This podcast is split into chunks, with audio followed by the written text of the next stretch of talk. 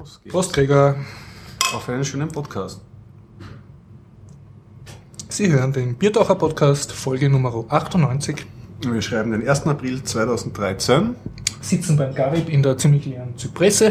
Genau, und das Ganze findet statt mit freundlicher Unterstützung von wukonic.com, der Internetagentur aus Graz. Tada. Tja, lieber Gregor, dann frage ich ganz rituell, hast du irgendwas erlebt? Durchaus, durchaus. Durchaus, aber hört. Das, werde ich, das werde ich einfließen lassen, weil es hat ähm, ursächlich mit einem unserer vielbesprochenen Themen zu tun, die wir Oho. aufgeschrieben haben. Apropos, hast du vom letzten Biertaucher Podcast das super schöne Inhaltsverzeichnis der Bitcoin Andreasse gehört? Die haben so, erstens einmal im Gegensatz zu uns wissen die vor der Sendung, worüber sie reden. Das ist schon mal ein Vorteil. Das bringe ich seit bald 100 Sendungen nicht zusammen.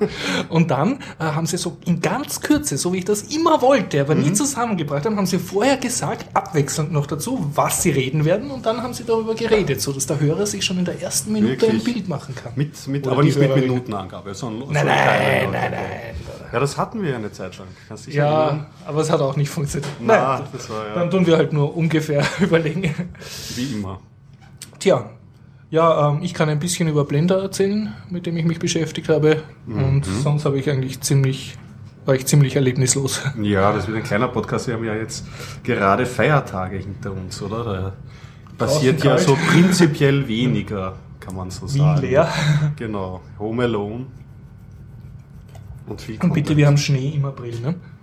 Also außerhalb von Wien ist Immer noch. Schnee ich rede schon nicht mehr drüber. Es wegen kommt hier von überall nur dieses Wiener Krächzen. Naja, das Wetter. das Naja. Wetter. ja. Nichtsdestotrotz vielleicht eine kleine Ankündigung. Äh, In zwei Wochen gibt's den 100. Biertaucher-Podcast. Mhm. Äh, theoretisch im alten AKH bei Schönwetter, bei Schlechtwetter in der Westbahnstraße 35a in Zypresse beim Karib. Und ja, wir würden uns sehr freuen, wenn mal ein paar Hörer, die wir noch nicht kennen, herkommen. Wir machen euch zur Sendung. Yes, bitte, bitte, das wäre super. Na dann, erzähl einmal, was hast du getan? Also, ge- es, es, es hat mit dem Thema zu tun, nämlich ähm, die Open Data Petition für die Wiener Linie, Linien. die ja ein erfreulich erfolgreich war, nach sehr kurzer Zeit. Ne? Ja, also ich habe zuerst mal mal die Meldung gelesen, dass äh, genug äh, Unterstützungsansagen da waren, dass dieses Thema behandelt werden muss. War das schon das letzte Mal so? Das weiß ich nicht, ob es da Nein, da war sie ja noch taufrisch. Genau, und jetzt hat sich aber noch mehr getan, oder? Weil äh, jetzt gibt es eine, eine, eine Zusage der Wiener Linien, bis, bis wann sie das äh, freigeben, diese Daten. Oh, Also gibt es schon eine konkrete Zusage, nicht eine Absichtserklärung? Ähm, ja, ja, ja. Also ich kann da kurz mal Bitte. loslesen. Ähm, die Vizebürgermeisterin Renate Bauer und die Wiener Linien haben heute, den 29.03. verkündet, dass ihre Verkehrsdaten bis zum Sommer freigegeben werden. Tada! Genau. Das, wir sind über diese Entwicklung überglücklich und so. Da kommt auch noch raus, dass es eine Alternativpetition gegeben hat, von der habe ich allerdings nichts mitbekommen. Mhm. Ich erkenne also nur die eine Petition, die, äh, glaube ich, Future Zone bin ich drüber gestolpert, Ja, die vom Robert Hahn, die wir auch besprochen initiiert haben worden ist, genau. Podcast. Den von mir geschätzten, sehr geschätzten ähm, Robert Hahn. Ja, also ein, ein, ein voller Erfolg, also kann man nicht sagen. Wobei ich gleich einflechten möchte, äh, das, äh, man sieht daran, dass sich das durchaus auszahlt, äh, Online-Petitionen zu starten und auch zu unterschreiben, weil oft heißt ja, ja, das ist so besseres Facebook-Liken und bringt eh nichts, genauso wenig wie wählen gehen. Ne? Also Eben. man hört das immer wieder von so Politmuffeln, aber bringt durchaus was. Ne? Bringt durchaus was und das hat mich auch ähm, bewegt, meine Schuhe anzuziehen und ein bisschen zu real-lifen. Wahnsinn, du hast dich, du Ja. hast dich da draußen in Sonnenschein begeben. Ja, ja, Schade, durchaus. nicht im Gamer tönt. Eigentlich schon, aber der, der Aufwand war es äh, hoffentlich wert oder war es gar tatsächlich wert. Ähm, na, wie ich diese, diese, diese Petition, den Link zu dieser Mhm. Petition gefunden habe, habe ich unten die Option vorgefunden, diese Petition online zu unterschreiben. Da wollen sie aber so eine Bürgercard haben und alles Mögliche. Richtig, genau. Und die hatte ich schon länger am Plan, dass ich mir so, diese und dann hast du besorge. dir prompt eine besorgt. Und ich bin losgezogen. Es gibt mehrere Optionen. Ich glaube, wenn man einen äh, Zugang, einen Online-Zugang für Finanz Online, also Mhm, ja. das ist diese Online-Regelung für österreichisches Finanzamt, äh, wenn man das hat, kann man sich schon so eine Bürgerkarte besorgen. Da habe ich das Prozedere aber nicht genau angeschaut. Mhm. Äh, ich habe den, den, den Spazier, äh, Spazier, die Spaziervariante in Anspruch genommen und bin zum Ballhausplatz Nummer 1 gefahren. Dort Bundeskanzleramt. Und hast dem Feimann gesagt, Herr Steuder, gib mir Bürgerkarten. Fand, so weit bin ich nicht gekommen. Ich habe einen sehr freundlichen Portier ähm, gefragt, wo denn da der Eingang ist, wo diese Stelle ist, mhm. weil es nicht direkt dort an der Adresse, sondern ein bisschen weiter rechts mhm. ist der Eingang. Und da kommt man in ein ganz, ganz kleines Geschäftslokal ähm, mit zwei ähm, Jungen, mit einer, äh, mit zwei Jungen irgendwie drinnen, äh, zwei jugendlichen Typen äh, und eine Typen und eine Typin und äh, mit zwei Laptops vor sich aufgespannt und äh, da kann man sein Anliegen vortragen. Reisepass mitgenommen irgendwie, mhm. äh, das Handy mitgenommen, mhm. weil es gibt ja zwei Varianten von der Bürgerkarte. Die eine, die wirklich dann eine Karte, mhm. also du doch so ein Lesegerät brauchst oder so. Richtig, das, ja. was ich ähm, für nicht so praktikabel empfinde. Und die zweite Variante, man kann das dann so wie beim Online-Banking machen, dass man sich ein Passwort für seinen Online-Zugang nimmt mhm. und wenn man dann äh, wirklich tatsächlich, äh, man gibt dann auch seine, seine Telefonnummer an und wenn man eine eine Petition oder so unterschreibt, bekommt man wie beim Online-Banking einen TAN zugeschickt, der dann noch einmal die Unterschrift so bestätigt. Also so ein Online-Banking-System ist das dann. Mhm. Ja, und das habe ich dann. Äh das heißt, also du bist hingegangen und hast das auch gleich gekriegt. Also du hast ja. nicht ein Formular ausgefüllt und das ist dann Wochen später oder so. Gut, also es war sofort aktiv. Mhm. Es hat seine Tücken, das Ganze. Es geht natürlich nicht ganz ohne Formular, aber ein Formular, das du auch wieder zurückbekommst. Du musst nämlich äh, zwei Passwörter angeben, eins zum Resetten, mhm. äh, falls du dein, dein, dein Online-Passwort vergisst und eben dein Online-Passwort. Mhm. Und da schreibst du deine zwei Passwörter nieder und reichst das rüber. Was mir nicht ganz recht war. Also ich habe da jetzt im Nachhinein schon ein bisschen Bauchweh, weil Sie wissen jetzt alle beide deine Passwörter, ja, Passwörter, ja, ja. bei 1000 Online-Services immer wollte so unbedingt die Karte und war dann in dem Moment so überrumpelt. Das hat ja, ich, Demokratie hat ihren Preis, Gregor. Ja, das ist mein Vertrauen. Das ist meine Vorschusslorbein. Du vertraust der Republik. Ja, mal sehen. ja, und dann war es aber dann problemlos. Und hast du dann mit dieser Karte dann auch wirklich das unterzeichnen können, das Volksbegehren? Also man bekommt dann kein, keine, gar keine Karte, man bekommt das also Formular zurück, da steckt äh, ein, genau richtig. Handy-App-Code? Geht ohne Probleme. Problem, also ohne Probleme ist gut, also mit dem Mobilbrowser hat es mal nicht funktioniert, mhm. weil, weißt du, solche ja, ja. Postsachen, also wo, mhm. wo so Webformulare funktionieren manchmal auf Mobilbrowser nicht, das hat bei mir glatt mal nicht funktioniert.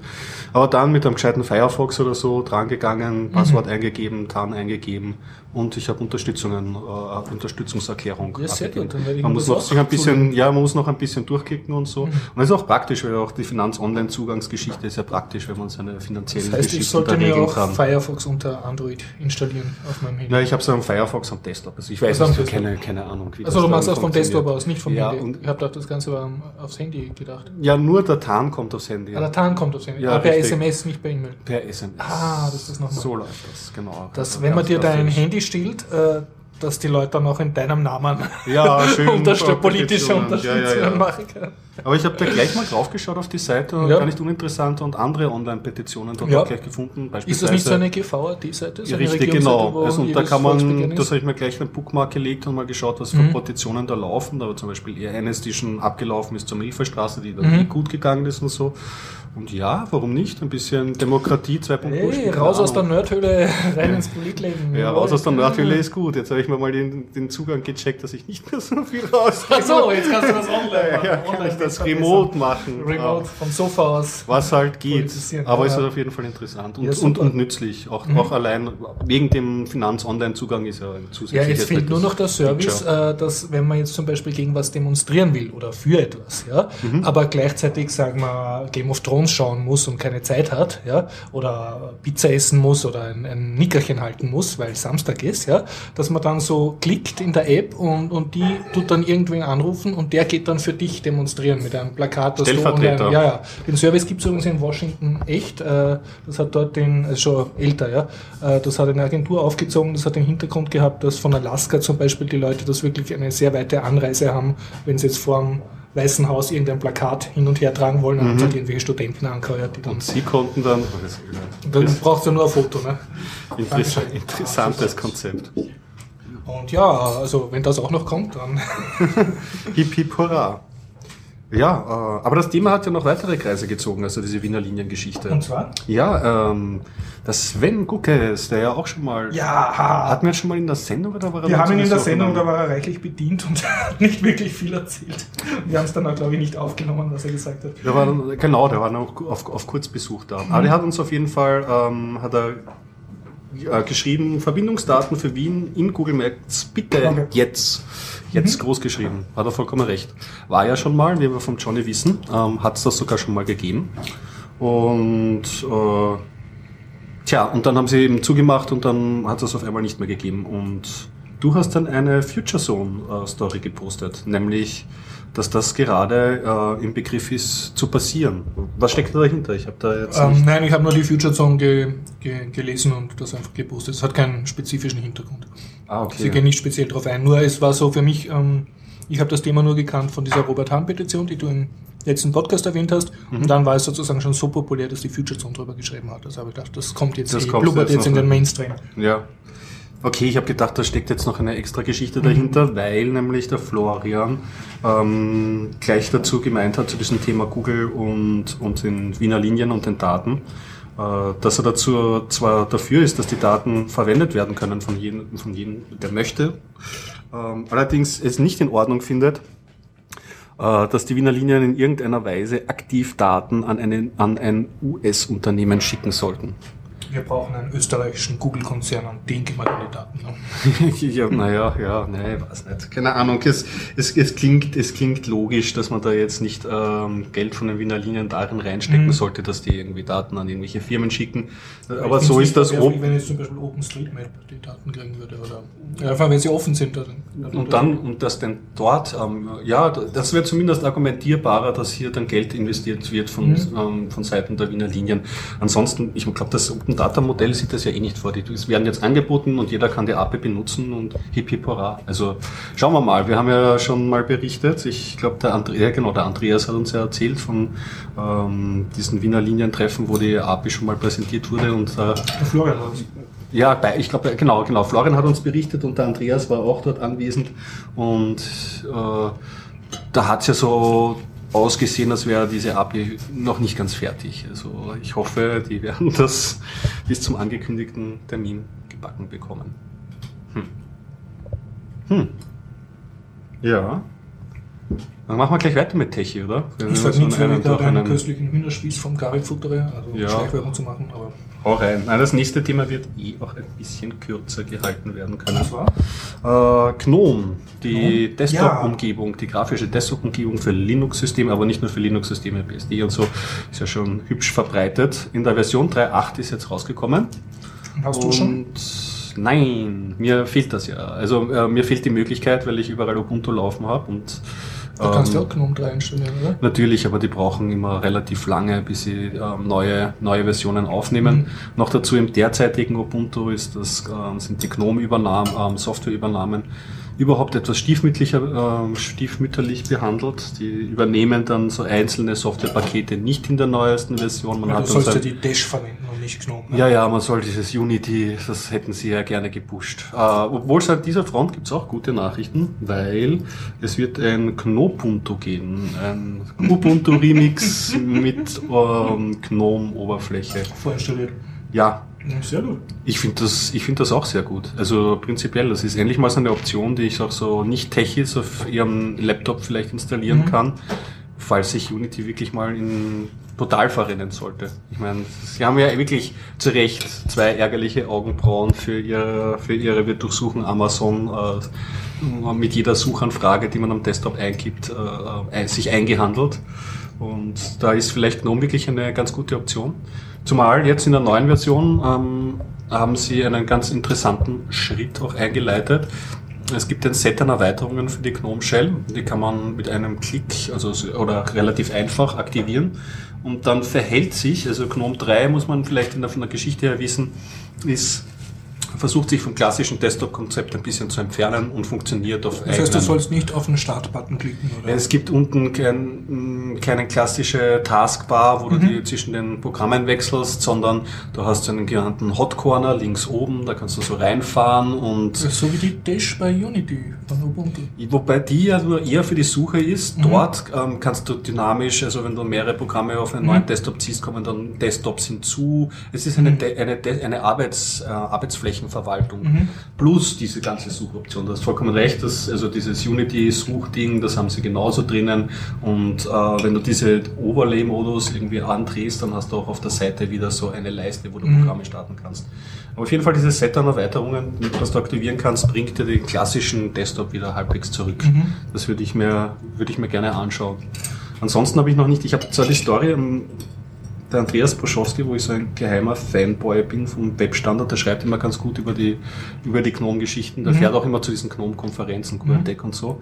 Und ich bin drüber geflogen, habe jetzt aber nicht alles mitbekommen. Das, was mir hängen geblieben ist, dass jetzt die Online-Konten, also die, die, äh, dass du deine Programme, wie zum Beispiel Sachen wie OwnCloud, aber auch, auch andere Konten jetzt besser verbinden kannst. Was ich interessant finde und auch eigentlich begrüße, bis zu einem gewissen Grad, wenn sie es nicht so sehr abhängig machen davon, äh, weil das halt immer wichtiger wird. Also ob es uns jetzt gefällt oder nicht, äh, die Cloud, die Leute wollen ein Cloud bisschen, ja, die, die Leute wollen ein bisschen Dropbox haben, das, es, es hilft halt nichts. Und ein bisschen, bisschen Facebook, Google Plus und, oder was auch immer.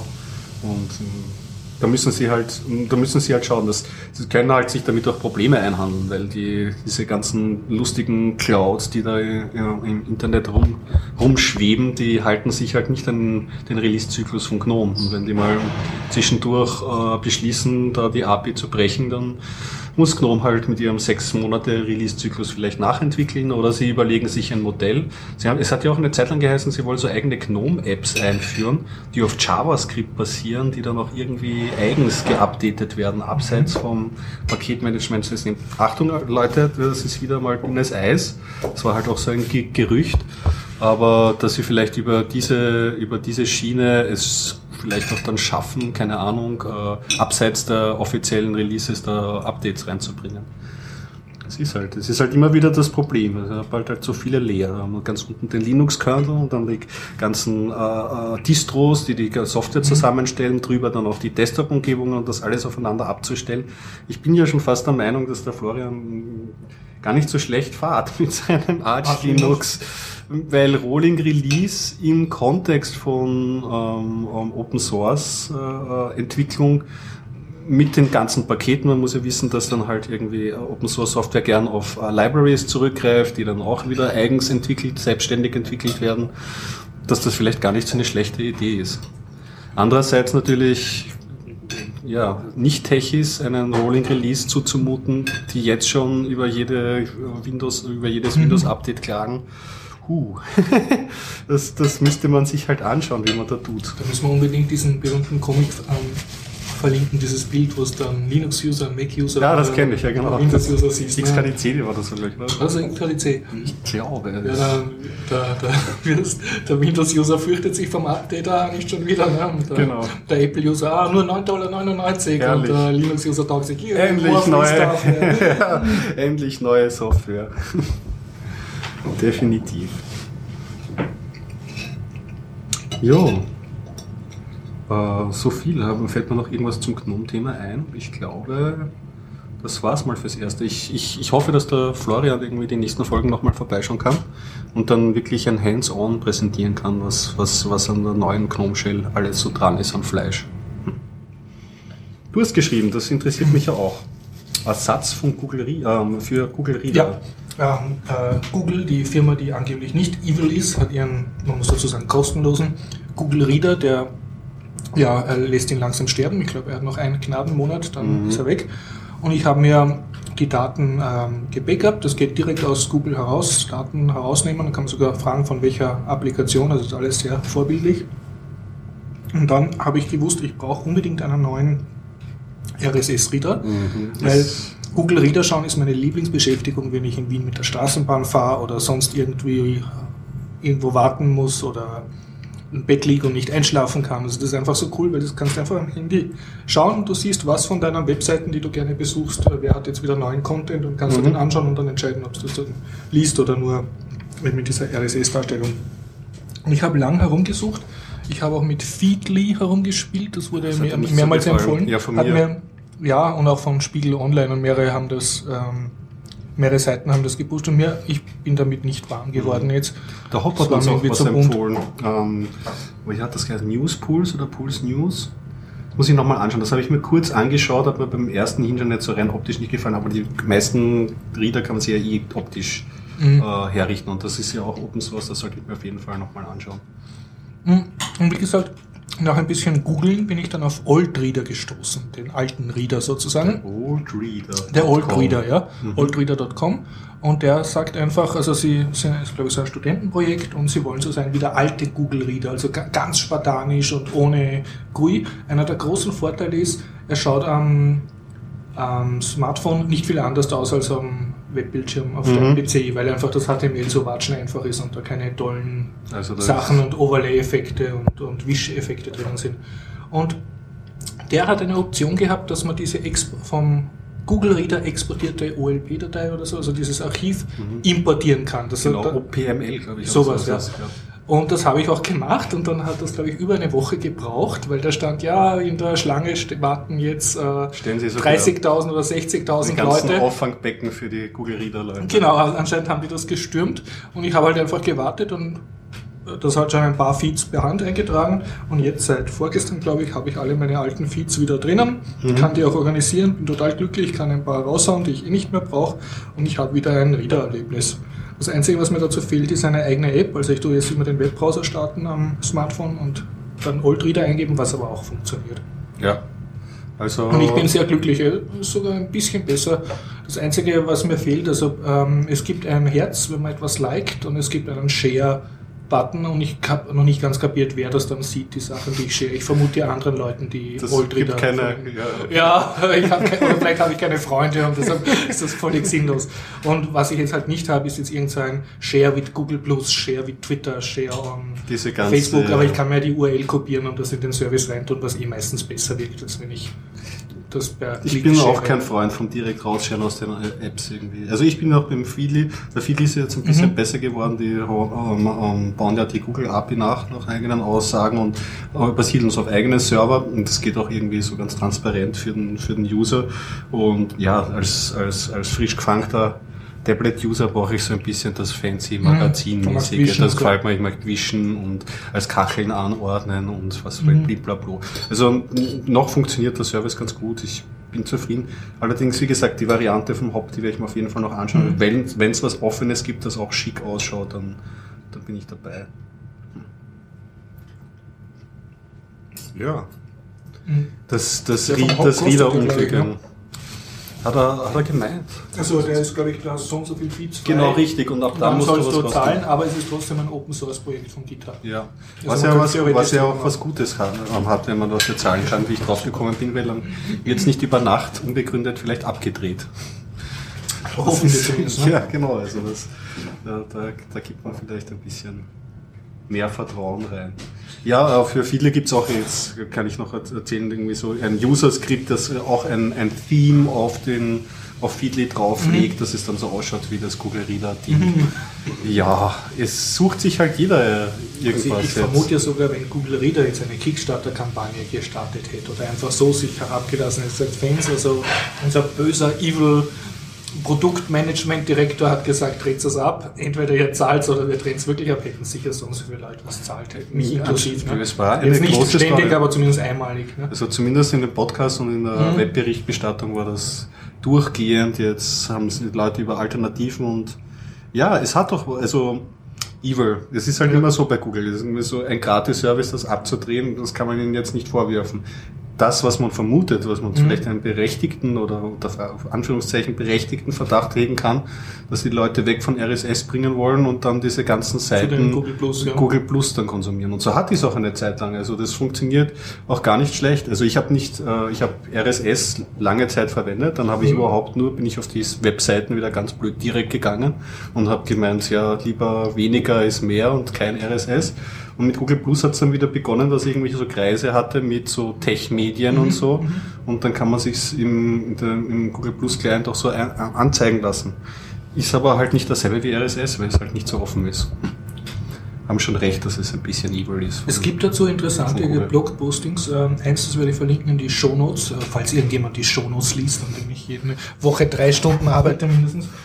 Und zwar geht es darum, dass ein Google-Ingenieur gekündigt hat von Google und warum war er left Google und okay. so. Und da sagt er, dass er ist nicht ähm, unzufrieden mit der Firma und er hat sie jahrelang total war ein, ein echter Google-Typ und dann hat auch anderen Junganfängern erzählt, äh, warum das so toll ist, bei Google zu arbeiten. Er war hochzufrieden, aber jetzt hat es halt irgendwie nicht mehr gepasst.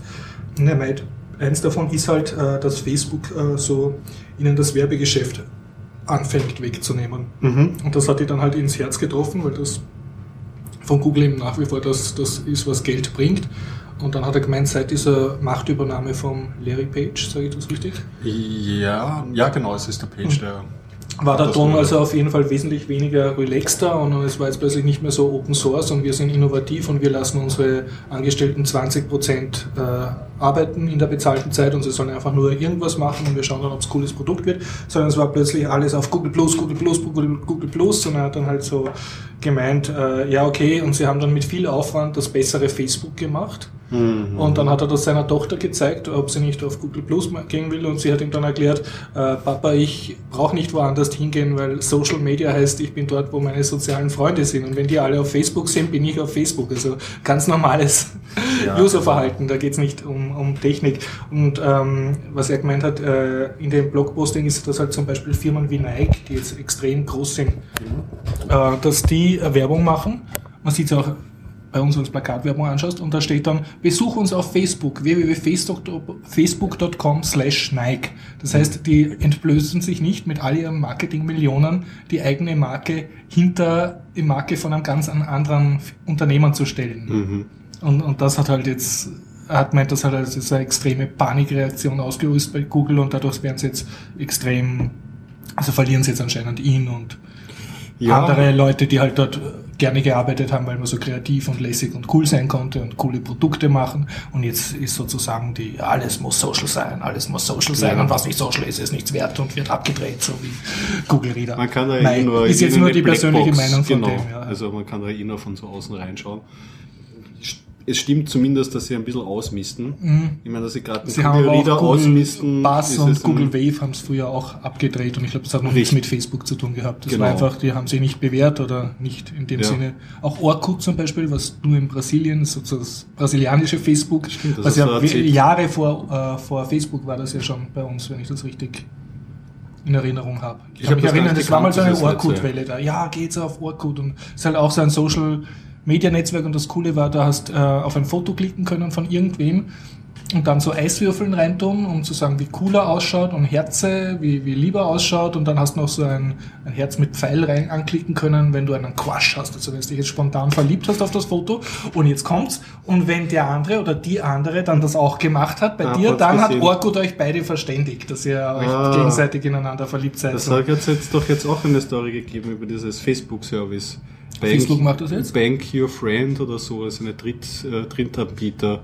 Ah. Äh, Applikation oder so ähnlich wie Bang Your Friend. Irgendwie so ein, so ein äh, provokativer Name, wo das eben auch nach dem Prinzip ist, wo, mit wem ah, du kannst du noch deine Freunde gerne, vermitteln, oder? Nein, nein, du, du gibst an, wen du hübsch findest und so, so an ja, und andere aber das macht auch an, wenn es einen Treffer gibt. Auch, das, das ist, glaube ich, ein Drittanbieter-Plugin. Mhm. Ich weiß ja, ja nicht. Ich Facebook ist halt nicht cool genug, ne? Ja. Für solche Ideen. Weiß man nicht. Keine ja. Ahnung, bin ja nicht dabei. Wie dem auch sei, ich möchte nur sagen, also ähm, ich wickle einen großen Teil meiner Kommunikation über Google-Produkte ab, also Gmail, Google Apps, Google Sites. Ja. Also ich, ich nutze sehr viel Google-Produkte, ich bin sehr froh als Kleinunternehmer, dass die gratis sind. Ähm, ich weiß, sie sind nicht alle Open Source, aber trotzdem weiß ich auch, dass Google genug für die Open Source Bewegung tut. Ja, also man Und das sehe ich halt bei Facebook alles überhaupt nicht. Man muss es halt, glaube ich, ein bisschen wertfreier einfach sehen. Es ja. ist eine Firma und man kann sie, man muss sie gar nicht, ja, man muss gar nicht orakeln irgendwie da, mhm. sondern man kann sie nach ihren Daten bewerten und da sind sie unter diesen noch einer, also wenn man es jetzt mit Apple oder anderen, ja. also muss nicht immer der Bösewicht Apple sein, aber mit anderen Firmen vergleicht, dann sind sie offener und setzen auf offenere Protokolle. Es ist halt immer ein Mischmasch. Zum Beispiel wie das äh, Chatten über Java, haben sie auch, oder G-Talk oder so. Mhm. Äh, an und für sich gut, offenes äh, Protokoll, XMPP, MPP, MPPM, ach, ich verwechsel mich immer mit dieser Abkürzung. Mm, Nachteil, äh, ich glaube, es war früher möglich, ich habe das beim Binärgewitter gehört, dass auch andere Java-Server mhm. mit diesem G-Talk-Server ja, und jetzt kannst du halt nur noch über den G-Talk-Server miteinander ja, kommunizieren. Dann also, dir deinen eigenen. Ja, also ich muss es halt immer, immer wertfrei sehen und kann auch vieles blöd finden und vieles gut finden oder einiges gut finden oder gar nichts gut finden. Naja. Apropos gar nichts gut finden, ich kann ein bisschen über Blender erzählen. Ja, hau rein. Also ich du hast dich jetzt auseinandergesetzt mit Blender. Ich habe mich, dann die Firma Spielen Programmieren, also ich, hat sich mit Blender auseinandergesetzt im Zuge einer Schulung, die ich gemacht habe für drei Jugendliche. Und ähm, ich habe mich jetzt natürlich konzentriert auf die BGE, auf die Blender Game Engine. Mhm. Und Blender ist nämlich, was ich auch nicht gewusst habe, ist nämlich ein inkludiertes Videoschnittprogramm. Okay. Ist ein Film- und Bildexporter, kann sowieso rendern, du kannst sowieso Models machen damit und du kannst aber auch, hat eine Physik-Engine drin, was ich auch nicht gewusst habe, und du kannst auch komplette Spiele damit designen. Du hast eine Blender Game Engine, wo du jetzt praktisch Objekte skripten kannst und zwar, es hat dann noch Python-Anbindung, wenn du programmieren willst. Der Programmiereditor für Python ist auch in OpenGL geschrieben. Mhm. Und du hast aber sehr schön, du kannst so Objekte praktisch mit der Maus verschieben und dann Verknüpfungen zwischen zwei Symbolen bauen und die dann noch mit Logik-Operatoren ähm, versehen. Also du kannst sagen not oder und, and, or Verknüpfungen machen. Du kannst zum Beispiel sagen, also wenn diese Säule oder wenn eine Säule mit diesem Material berührt wird, dann löse dieses Ereignis also aus. Und wenn das Physik Flugzeug dieses Ereignis hört, dann stürze er ab. Also du kannst mhm. da recht komplex herumcoden, ohne sozusagen eine Zeile tippen zu müssen. Ja. Für Leute, die gar nicht wissen, was Blender ist, wie kann man Tja, was ist Blender? Wie gesagt, ja, Blender ist schon sehr viel, aber ursprünglich ist es eigentlich ein ursprünglich war es eigentlich ein Videoschnittwerkzeug, aber mhm. mittlerweile ist es eigentlich ein Open Source äh, 3D Werkzeug, kann man sagen, mit dem du 3D-Modelle machen kannst, aber auch komplette 3D-Filme mhm. und eben auch 3D-Spiele mittlerweile. Genau, also für wen, äh, für, für diejenigen, die sich noch mehr interessieren, man kann sich von Blender, gibt es doch jährlich einen großen Film oder? Äh, ja, oder alle zwei Jahre zumindest. Alle zwei Jahre ist das, okay. Ähm, einfach auf deren Seite gehen. Das äh, Blender-Institut. Auf blender.org sieht man die Filme. Der letzte ist, glaube ich, äh, Tears of Steel, mhm. wo es äh, Echtmenschen äh, verschnitten haben mit eben total gerenderten Waffen und Robotern und so. Und ja, also wer, wer jetzt sagt, ich mache mein eigenes Pixar, braucht eigentlich nur Blender und theoretisch und sehr viel Zeit und sehr viel Talent und ja. sehr viel Einarbeitungszeit. Hm. Ja, zur Blender-Dokumentation. Äh, ich habe mich sehr viel mit dem Wiki beschäftigt und mit den tausenden YouTube-Videos, die im Netz herumgeistern, wo irgendwelche Leute ja. was über Blender erklären. Mhm. Und ähm, ja, ähm, ich muss sagen, ähm, wenn du, also nach dem Anschauen sehr vieler Videos oder nach dem Versuch von sehr vielen Tutorial-Videos was zu lernen, war ich dann sehr dankbar, wenn ich irgendwo ein brauchbares PDF-Tutorial gefunden habe. Mhm. Und ich habe zum Glück welche gefunden, sogar Creative Commons lizenziert, von Lehrern gemacht. Und da äh, äh, muss ich sagen, ich mache selber gerne Lehrvideos, habe auch mehrere gemacht. Aber es ist halt so, äh, für ein Tutorial-Video brauchst du sehr viel Zeit und du kannst halt gewisse Dinge nicht, die du bei einem etwas gedruckten kannst. Zum Beispiel schnell einen Inhalt erfassen, einen Inhalt nur grob überfliegen, etwas nachlesen, das ist alles sehr mühsam bei Video. Du, du hast kein Inhaltsverzeichnis, du kannst mit der Steuerung F nach einem Keyword durchsuchen. Ähm, wenn du etwas nicht ganz verstanden hast, musst du umständlich zurückspulen, was dann das mit der Zeit lästig ist. Also, und wenn du nicht so gut suchst oder so, ja. weißt du nicht, manchmal nicht, in welche Richtung ein Tutorial gehst und dann schaust und ja, schaust und weißt nicht, hast eigentlich deine Zeit verschwendet. Mhm. Ähm, und es ist auch so, äh, die Informationsdichte ist, ist äh, für, bei vielen Sachen in einem, einem YouTube-Video, finde ich, sehr gering. Mhm. Weil du siehst eigentlich, da sind jetzt drei oder vier interessante Sachen drin, zum Beispiel, wo du draufklicken musst, um diese und diese Sache zu machen. Ne? Aber A, ist es total Glück, ob das jetzt in dem Video passiert, weil es das vorher nicht richtig erfasst. Und, und B, ähm, du, wenn du das jetzt geschrieben hast irgendwo, kannst du das einfach viel schneller erfassen, in ein oder zwei Sekunden. Ah, da steht, wie ich das machen muss. Mhm. Und beim Video ist das sehr viel langwieriger. Ja. Und deshalb kann ich nur dazu aufrufen, äh, also bitte, liebe Leute, macht's auch Texttutorials. Auch wenn das sehr mühsam ist, wenn das ein typischer Job ist, den eigentlich ein Lehrer machen sollte, einfach etwas zusammenschreiben, Screenshots dazu machen, genau mhm. beschriften, was muss man wann drücken, um was, welchen Effekt zu haben. Das ist einfach ein Wert an sich, ein, ein Tutorial auch in Textform zu haben. Definitiv, mit, mit ja. Bildern Und natürlich ist, äh, sind Tutorial-Videos auch coole Sache.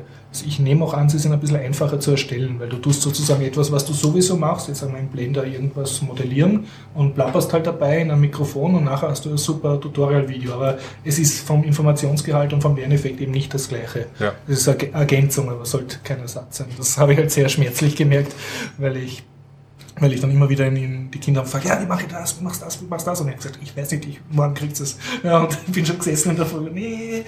Und wenn du unter Zeitdruck versuchst, etwas zu lernen, sind Videos eher sehr lästig. Mhm. Als, als Lernmedium. Ne? Ja, also wie nicht, gesagt, nicht, dass ich habe wertlos da, sind, aber sie haben halt einen anderen Zugang. ja definitiv. Also ich habe, wie ich angefangen habe, Ruby zu lernen, habe ich mir einige dieser Tutorials angeschaut. Wie gesagt, gerade bei so komplexeren Themen wie bei Programmierung, Mhm. Das fängt gut an und dann erzählt er aber 20 Minuten etwas, was, Was du vielleicht schon kannst, was dich nicht interessiert. Dann spulst du noch vor, dann fehlt da wieder der Kontext. Ja. Also es hat seine Tücken einfach dieses Format. Aber es ist es ist äh, äh, erstaunlich, wie viel auf YouTube sich an Ja. Kurztutorials sich Und ich, ich denke, das kannst Das du irgendwie in die Metaebene hieven, ja, Mhm. weil das, das sehe ich einfach, das kannst du jeden Tag sehen, nicht nur bei YouTube, auch bei Vimeo und so, bei anderen Videokanälen, wie jetzt langsam wirklich äh, Bildung ein, ein Allgemeingut wird. Und zwar aber im positiven Sinn. Also ich, wie soll ich sagen, dass die dass die äh, Produktionsmittel in die Hände des Proletariat gelegt werden, aber von der Bildung, vom Bildungsarbeiter her. Naja, Das genau. heißt, die Ausbildung, die du für einen, High-Tech-Level-Job, äh, für einen technischen Job brauchst, kannst du dir theoretisch derzeit schon gratis holen im Internet mit genug Zeit und genug Energie Ziemlich vorausgesetzt. gut und aktueller wahrscheinlich, als wenn man sich ähm, äh, gedruckte Werke kauft. Das auf Teilweise. jeden Fall. Was halt mühsam ist, ist äh, finden, wo das richtig ist. Also da haben Filtern. sicher noch Schulen auch auf in, in, in Zukunft einen, einen Platz einfach, um das portioniert und organisiert anzubieten. Ja. Aber trotzdem, ich, ich finde das genial, dass das etwas, was du früher einfach ein Wissen, an das du nicht herangekommen bist oder nur sehr mühsam mit Bibliotheken und so, dass das jetzt einfach da ist und auch jeder, die Leute von selber den, den Antrieb haben, ah, ich kann was, boah, jetzt zeige ich, wie, wie das geht, ohne dass da was zu verlangen. Also ich finde, das ist, ich weiß nicht, ob es das in der Menschheitsgeschichte schon oft gegeben hat. Es sind da mehrere Mechanismen nämlich auch drin. Man muss sich auch teilweise, ich finde es gut, wenn, wenn Softwareprojekte, wenn Softwareprojekte auch eine wirklich gut geschriebene Dokumentation haben, wo man wirklich auch mal einen Fließtext lesen muss. Was die Gefahr nämlich manchmal ist, wenn man ein technisches Problem zu lösen hat, ist, dass man einfach schlampig im Google das Problem einhackt und man kommt auf, auf 10.000 Foren und da merkt man, die Leute, es gibt schon einen Glückstreffer, den man treffen, treffen aber es kann. wird auch 7000 Mal ein Blödsinn erzählt, Ja, mit der also Version und Aberglaube der Situation nicht zusammenhängt. Oder genau. Bump-Threads, also die Ja. einfach dann enden mit so, kann mir jemand helfen? Bump, Bump, Bump aus. Genau, ja. Also da tut's auch nicht schlecht einmal, sich wirklich äh, äh, sich selber äh, ähm, irgendwie mehr Disziplin beizubringen und wenn man zum Beispiel ein Problem bei Debian hat, dann wirklich halt bei Debian.org oder halt bei Oder wirklich mal ein Tutorial, das gut, äh, gut ist, äh, durchzuarbeiten. ja, genau, ein- richtig ein einfach Schritt für einmal Schritt einen ist, größeren, größeren Text einfach wirklich sich zu erarbeiten. In ja. diesem Sinne, äh, Zusammenhang muss ich sagen, dass ich vom Blender-Wiki nicht sehr begeistert war, was jetzt aber, äh, also es hat so eine aufklappbare Menüstruktur, ich nehme an, die ist mit JavaScript gemacht. Mhm. Und da klickst halt herum und dann ist sofort wieder der Fokus weg, wo du eigentlich warst. Und ich hätte gerne ein Ja zur nächsten Seite bitte. Und stattdessen bin ich wieder irgendwo und muss mich selber mühsam erinnern, welche Seite ich vorher gelesen habe. Also da bin ich mehrmals ausgezuckt und dann war die auch sehr dürftig zum Teil. Ähm, da war äh, jetzt, äh, also Blender hat, hat ähm, Wahnsinns-Interface, ja, mit, mit ein paar tausend Buttons kannst du da gleichzeitig sehen. Mhm. Und dann willst du jetzt wissen, okay, was, äh, wie mache ich das und das? Ne? Und dann schaust, dann hast du circa Ahnung, das müsste bei dieser Region von Buttons sein.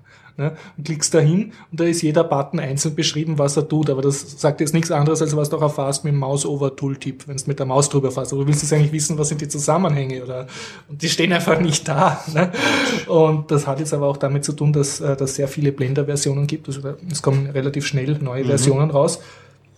Und ich habe natürlich nur das Wiki von der aktuellsten Version angeschaut, die ich gerade verwendet habe. Also hätte ich mir die Arbeit angetan und wäre einfach ein paar Versionen zurückgegangen in der Dokumentation, hätte ich die Information wahrscheinlich sehr wohl gefunden. Ja, was aber schon. Aber da das könnte wollte ich jetzt natürlich ja auch nicht, weil äh, wer weiß, ob das dann noch stimmt und aktuell ist und alte Dokumentation anschauen ist ja bäh, ich will ja das Neueste haben. Habe ich natürlich draufgezahlt. Ja, ist schwierig. Ist auch schwierig, wenn man solche Sachen aufbereitet. Mir fällt es ja auch manchmal bei diesen Ubuntu-Dokumentationen aus, dass du aktuelle Probleme nachsuchst und dann findest du eine Lösung. Ubuntu.com. Ah, ja, genau, das ist aber noch, weiß ich nicht, äh, Version 2010. Also das ist unangenehm. Da müsste man einen konsistenten Weg finden, einfach diese Sachen zu verbinden. Ich glaube, der Ansatz ist gar nicht so blöd, weil ähm, das, was, was jetzt, wie soll ich sagen, was früher mal funktioniert hat, dass du eine Software schreibst und dann ist sie fertig und dann machst du die total perfekte Dokumentation dazu und, und die gilt dann für die nächsten tausend Jahre, das geht nicht, weil Software lebt, speziell Open Source Software. Mhm. Das heißt, die ist amorph, die, was heute gestimmt hat, wird morgen vielleicht gar nicht mehr wahr sein und die Dokumentation hinkt halt nach. Aber ja, vielleicht muss man es anders, kann man es besser noch strukturieren. Wer weiß, was sich dann noch ergibt. Oder man, man könnte auch dazu aufrufen, dass jemand, der jetzt nicht coden kann oder will, aber trotzdem in der Open Source Software Szene sich einbringen will, dass der einfach sagt, okay, ich schreibe gerne Dokumentationen oder ich kann das. Wer schreibt gerne Dokumentation? Ja, die typischen Programmierer nicht, aber ich, ich andere sage, Sachen, ich sage jetzt zum Beispiel Lehrer oder manche Leute tun das gerne oder ich, und es geht nicht um zu übersetzen, es geht auch einfach etwas ich, zusammenschreiben. Ich finde ich es total super und klasse, wenn das Leute machen, auch sicher Leute. Ja. Auch Übersetzungen finden sicher freiwillig oder so. Ja. Und Gros ist. Aber auch einfach etwas äh, selber mal lernen, sich das mühsam beibringen und dann das schön Schritt für Schritt runterschreiben. Also die klassische Lehrtätigkeit, für die du eigentlich gezahlt wirst, wenn du wo unterrichtest. Mhm. Das, und das ins Netz stellen dann unter der freien Lizenz. Ich finde, das gehört genauso hoch honoriert wie, wie Softwarecoden. Das ist eine offizielle Tätigkeit. Na, definitiv gehört das genauso. Wie gesagt, die, der Sexappeal ist ein bisschen kleiner bei Dokumentation, weil Dokumentation, die, die, wie man im ähm, Arbeitsprozess auch sieht, Dokumentation will keiner machen. Keiner will's, aber wie soll ich sagen, auch ein, ein Zwölfjähriger so kann nicht seine Dokumentation schreiben, wenn er sich anstrengt. Eh, eh, du hast vollkommen recht. Ja. So viel zu Blender? ja, so viel zu Blender. Wirst du weiter Blender machen? Wirst ich werde weiter Blender machen. Ich habe jetzt auch den Drive, mich da viel mehr damit zu beschäftigen. Ich habe das, ich habe zwar immer gewusst, es gibt Blender und es ist cool, aber die vielen Buttons haben mich immer irgendwie ein bisschen abgeschreckt. Ich mhm. dachte, okay, da gibt's Leute, die können das besser. Und ich muss auch erzählen, obwohl ich den Kurs gemacht habe, haben wir ein Mädchen im Kurs gehabt und die hat dann so dauernd irgendwas herumgetan. Ich habe den anderen, also drei Leute waren, ich habe den anderen was erklärt und die tut da und dann schaue ich, was ist da. Hat gesagt, ja, sie macht dann Drachen. Und ich, okay, machst halt einen Drachen und tust dann dich wieder anschließen, wenn es dabei ist. Na, der Drache, das. Ich werde dann irgendwann ein, ein, Foto veröffentlichen, aber der, der hat wirklich alle Stücke angespielt, da haben sich die Zechen bewegt und der, Wahnsinn, der cool. Schwanz hat geschlagen, die Flügel haben geflattert und so. Also der aber hat wirklich was können, der Drache. Und war halt in also zwei, also zwei oder dreimal drei Stunden fast dran gearbeitet. Also sicher neun, neun Mannstunden oder Fraustunden sozusagen reingesteckt, aber der schaut entsprechend aus. Das ist schon cool. Also es wird eine Folgegeschichte werden, die Blender-Geschichten. Ich werde sicher wieder mal einen Blender-Workshop anbieten cool. und äh, ich möchte mich jetzt noch mehr beschäftigen mit der Python-Blender-Integration. Das ist halt was, etwas, was mich sehr interessiert. Sehr gut. Ich kann, letztes Wort zu Blender noch, ich war mal in der Schweiz auf einem Kongress von Lehrern und da hat ein Lehrer erzählt, er hat am Blender-Workshop mit äh, Gymnasiumsschülern gemacht. Also die werden so 17, 16 gewesen sein. Mhm. Und da haben ihn alle anderen Lehrer gefragt, ja, wie geht das und wie machst du das, dass die Kinder dann nicht irgendwie deppert herumklicken auf den Knöpfen und sich nicht mehr auskennen? Und er hat gesagt, ja, er kann das halt. Er sagt ihnen halt, bitte klickt nur auf die Knöpfe, die ich jetzt zeige, weil sonst steigt sie hoffnungslos aus. Mhm. Und er hat dann Folgendes gemacht, folgendes Projekt. Sie haben, glaube ich, Autos entworfen, also Autos nachgebaut als 3D-Modell, was okay. relativ einfach geht. Diese Autos dann koloriert, das geht auch noch relativ einfach. Und dann, das war der Clou, dann hat er Google Maps von Zürich runtergeladen und da glaube ich so eine 3D-Ansicht oder ja, es war 3D oder ich weiß es nicht. Auf jeden Fall eine, eine Ansicht, wo man sich relativ gut vorstellen hat, ah, das ist Zürich. Also das war der, die Gegend, wo die Kinder gewohnt haben. Und da haben sie dann sozusagen auf Google Maps mit ihren Autos herumfahren können. Ah, nice. Das ist also jetzt kein, also die haben natürlich auch auf dem See fahren können, die Autos sind dann nicht untergegangen, sie haben durch einen Berg fahren Aber das war, hat meint, das war für die total cool, mit dem eigenen Auto jetzt in der eigenen Stadt herumfahren. Und das war jetzt ein gut vorbereitete Unterricht hat. Ja, ne? gerade wichtig für Einsteiger, dass sie so einen kleinen Magic-Moment haben, was ja, man mit der Software machen kann. Sehr cool. Einer, also es war jetzt kein Informatik-HTL oder so, ganz normales Gymnasium. Ne? Einfach ein gute Lehrer braucht das Land. Ne? Ja, das sagt ein Satz, den ich zum ersten Mal von dir höre. Ja. ja. Ja, äh, Themen. Haben wir nicht noch Themen da aufgeschrieben? Also auf Google Plus, wenn ich da schaue und rumknöpfle, habe ich dann noch ein dungeonslayers.net. Ja. Aber mach du noch irgendwie, hast du keine Techie-Themen äh, angenehm? Also Techie-Themen habe ich keine mehr. Hast Ich du nicht irgendwas gefilmschaut oder schön erlebt? Das so? habe ich schon, Ja, dann tu mal schon. das einfließen lassen. Okay, ich mache mal ein Zwischen. Also Mhm. ähm, die Feiertage geben ja viel Zeit. da kann man, kann man alles, da kann man alles nachholen. Und eine Sache, die ich nachgeholt habe, ähm, ist ein Comic, das ich jetzt fertig gelesen habe, Mhm. in 40 Bänden, von dem ich schon mal erzählt habe, nämlich Sweet Tooth. Ähm, Sweet Tooth Süßer Zahn. ja, also das ist so frei übersetzt kann man das vielleicht sagen, Naschkatze oder so. Ähm, und ist eine amerikanische Comicbook-Reihe von Jeff Lemire und ist beim Vertigo Label erschienen. Das ist von den DC Comics äh, wird das rausgebracht und ist so eine Graphic Novel, also so eine muss man sagen, ein bisschen, äh, also nicht so klassisch Superhelden, sondern ein bisschen, ähm, steht ein bisschen für tiefer oder abseitigere, Anspruchsvollere- anspruchsvollere Comics, genau. Und Sweet Tooth ist, wird beschrieben in der Wikipedia als Post-Apokalypse-Comic, aber dagegen würde ich fast anreden, es ist eigentlich ein Apokalypse-Comic. Es handelt ähm, von einem Jungen, der eben den Spitznamen Sweet Tooth hat und dieser Junge ist halb Mensch, halb Hirsch. Ähm, In dieser Welt ähm, bekommen alle Menschen ähm, als Nachkommen keine, keine Menschen mehr, sondern Hybriden. Ähm, da gibt es verschiedenste Kreuzungen zwischen Mensch und Schwein und äh, weiß nicht, Mensch und Biber. Manche sind mehr äh, Tier, die können dann ähm, nicht reden beispielsweise. Manche sind mehr Mensch. Also und die Menschheit steht vor dem Problem, sie stirbt aus. Also es gibt nur noch die Hybriden, oder? Ja, sie bekommen äh, Hybriden als Nachkommen. Zusätzlich ähm, hat eine Krankheit angefangen. Ähm, man weiß nicht, wann die ausbricht, bei ma- verschiedenen Menschen verschieden schnell und ähm, rafft einfach die Menschheit dahin. Deswegen sage ich Apokalypse-Comic, weil eigentlich die Apokalypse noch bevorsteht. Es ist Also gerade... keine gute Nachtgeschichte Mhm. für Kinder, sondern eher für... Ja, es ist düsterer. Ja, genau. Es ist es ist düster. Es ist düster melancholisch. Es hat auch so ein bisschen einen Glaubenseinschlag, aber keinen unangenehmen, nur so zur Unterstützung der Handlung, würde ich mal sagen. Und ähm, hat so einen Charakter. Also wer vielleicht Walking Dead gelesen hat oder generell so Postapokalypse-Comics ähm, schon gelesen hat, der weiß, es geht um eine Reise. Es ist ein Roadmovie und da gibt's halt schon verschiedene. Äh, schon. Es ist jetzt nicht so, dass dieses Comic das Genre neu erfindet oder so. Man kennt schon gewisse Erzählmuster davon, aber es macht es auf eine sehr schöne Weise und ich habe das letzte Mal auch schon darüber gesprochen. Der grafische Stil ist halt auch sehr schön. Also variiert natürlich ein bisschen, äh, aber ist, ist an und für sich ein wunderschön ausgeführtes Comic.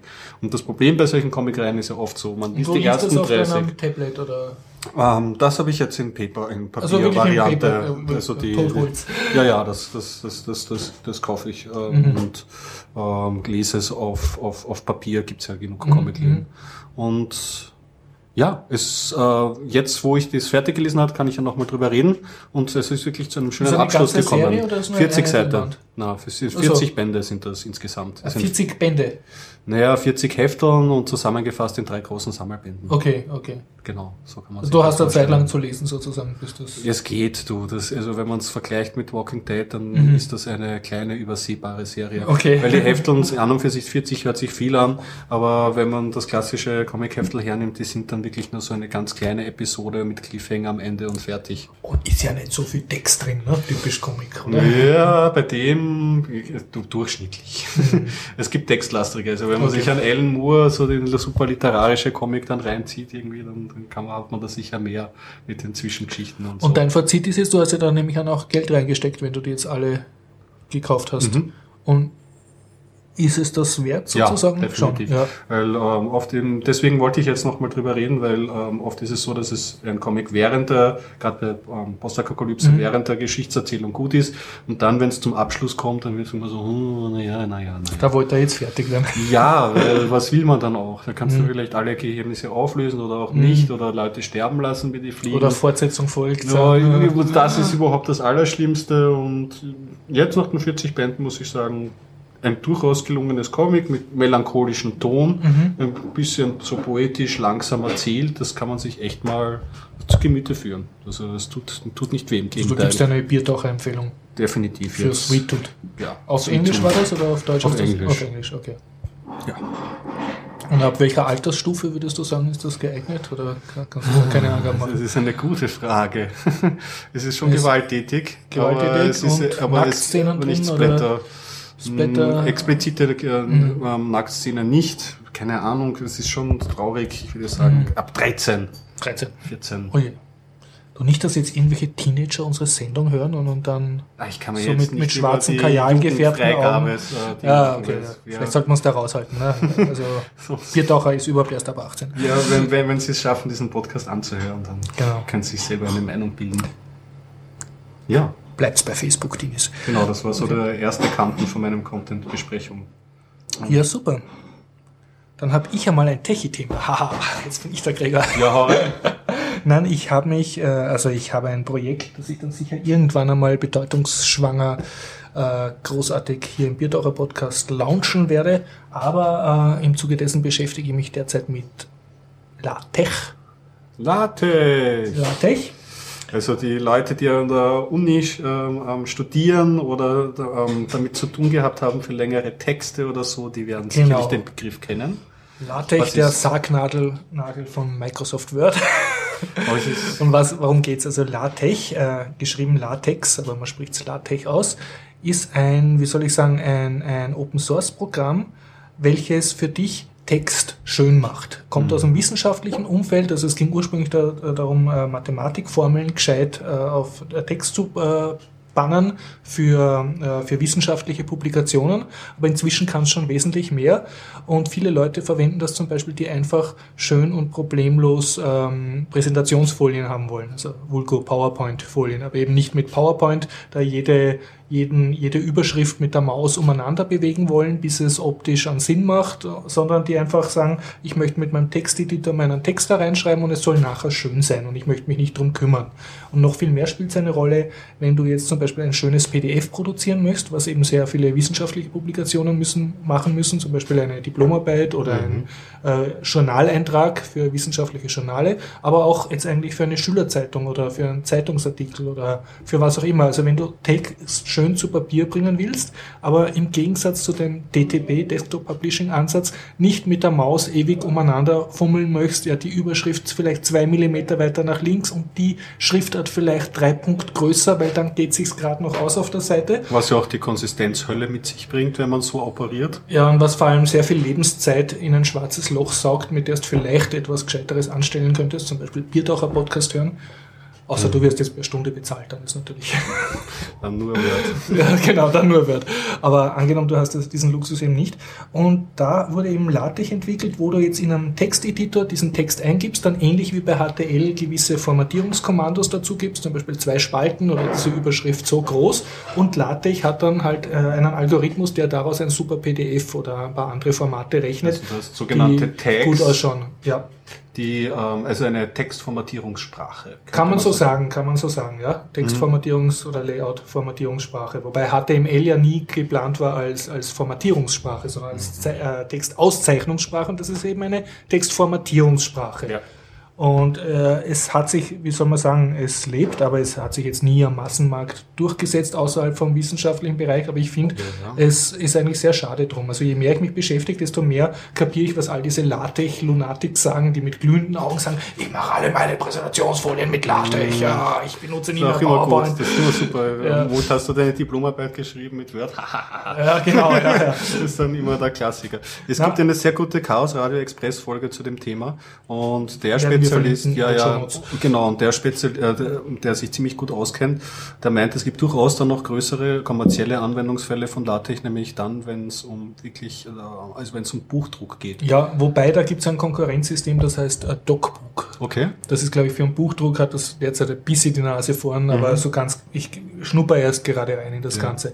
Und wie gesagt, ich habe mich jetzt nach relativ wenig Zeitaufwand, ich würde sagen zwei Stunden Real Lifetime, wo ich versenkt in das Projekt Ich lerne LaTeX und habe es jetzt schon zusammengebracht, mir von anderen ähm, äh, Online-Publikationen, wo ich das Layout mag, einfach von dort die LaTeX-Vorlage zu holen. So ein Template. Ein Template, genau. Ein, und dann da meine eigenen Texte hineinzuklopfen und das schaut dann auch wirklich toll aus. In dem Layout, äh, das schon jemand andere gemacht hat. Was natürlich der ganze Sinn von dem ist, dass du dir einfach ein fertiges Layout holst, was schon halbwegs passt und da einfach deinen eigenen Namen und deine eigenen Text und eigene Grafiken einsetzt und der sorgt dann dafür, dass der Zeilenumbruch stimmt, dass die Abteilung stimmt, dass das Ganze eben optisch was hermacht. Also am Ende, wenn du was geschrieben hast, dann so quasi kompilierst du den Text. Ja, genau so macht es. Ja, du musst wirklich ein Kompilationskommando aufrufen Mhm. Und kriegst dann halt ein fertiges PDF raus. Ja, der Johnny hat mir nämlich davon erzählt, hat gemeint, das ist halt auch so nett, weil man so das Gefühl hat, man programmiert mehr einen Text. Ja, du programmierst man, Layout, ja, ja ganz genau. Das, ja, halt, das, das, bringt halt sehr viele Vorteile. Wenn du wirklich einen Text über eine größere Länge hast,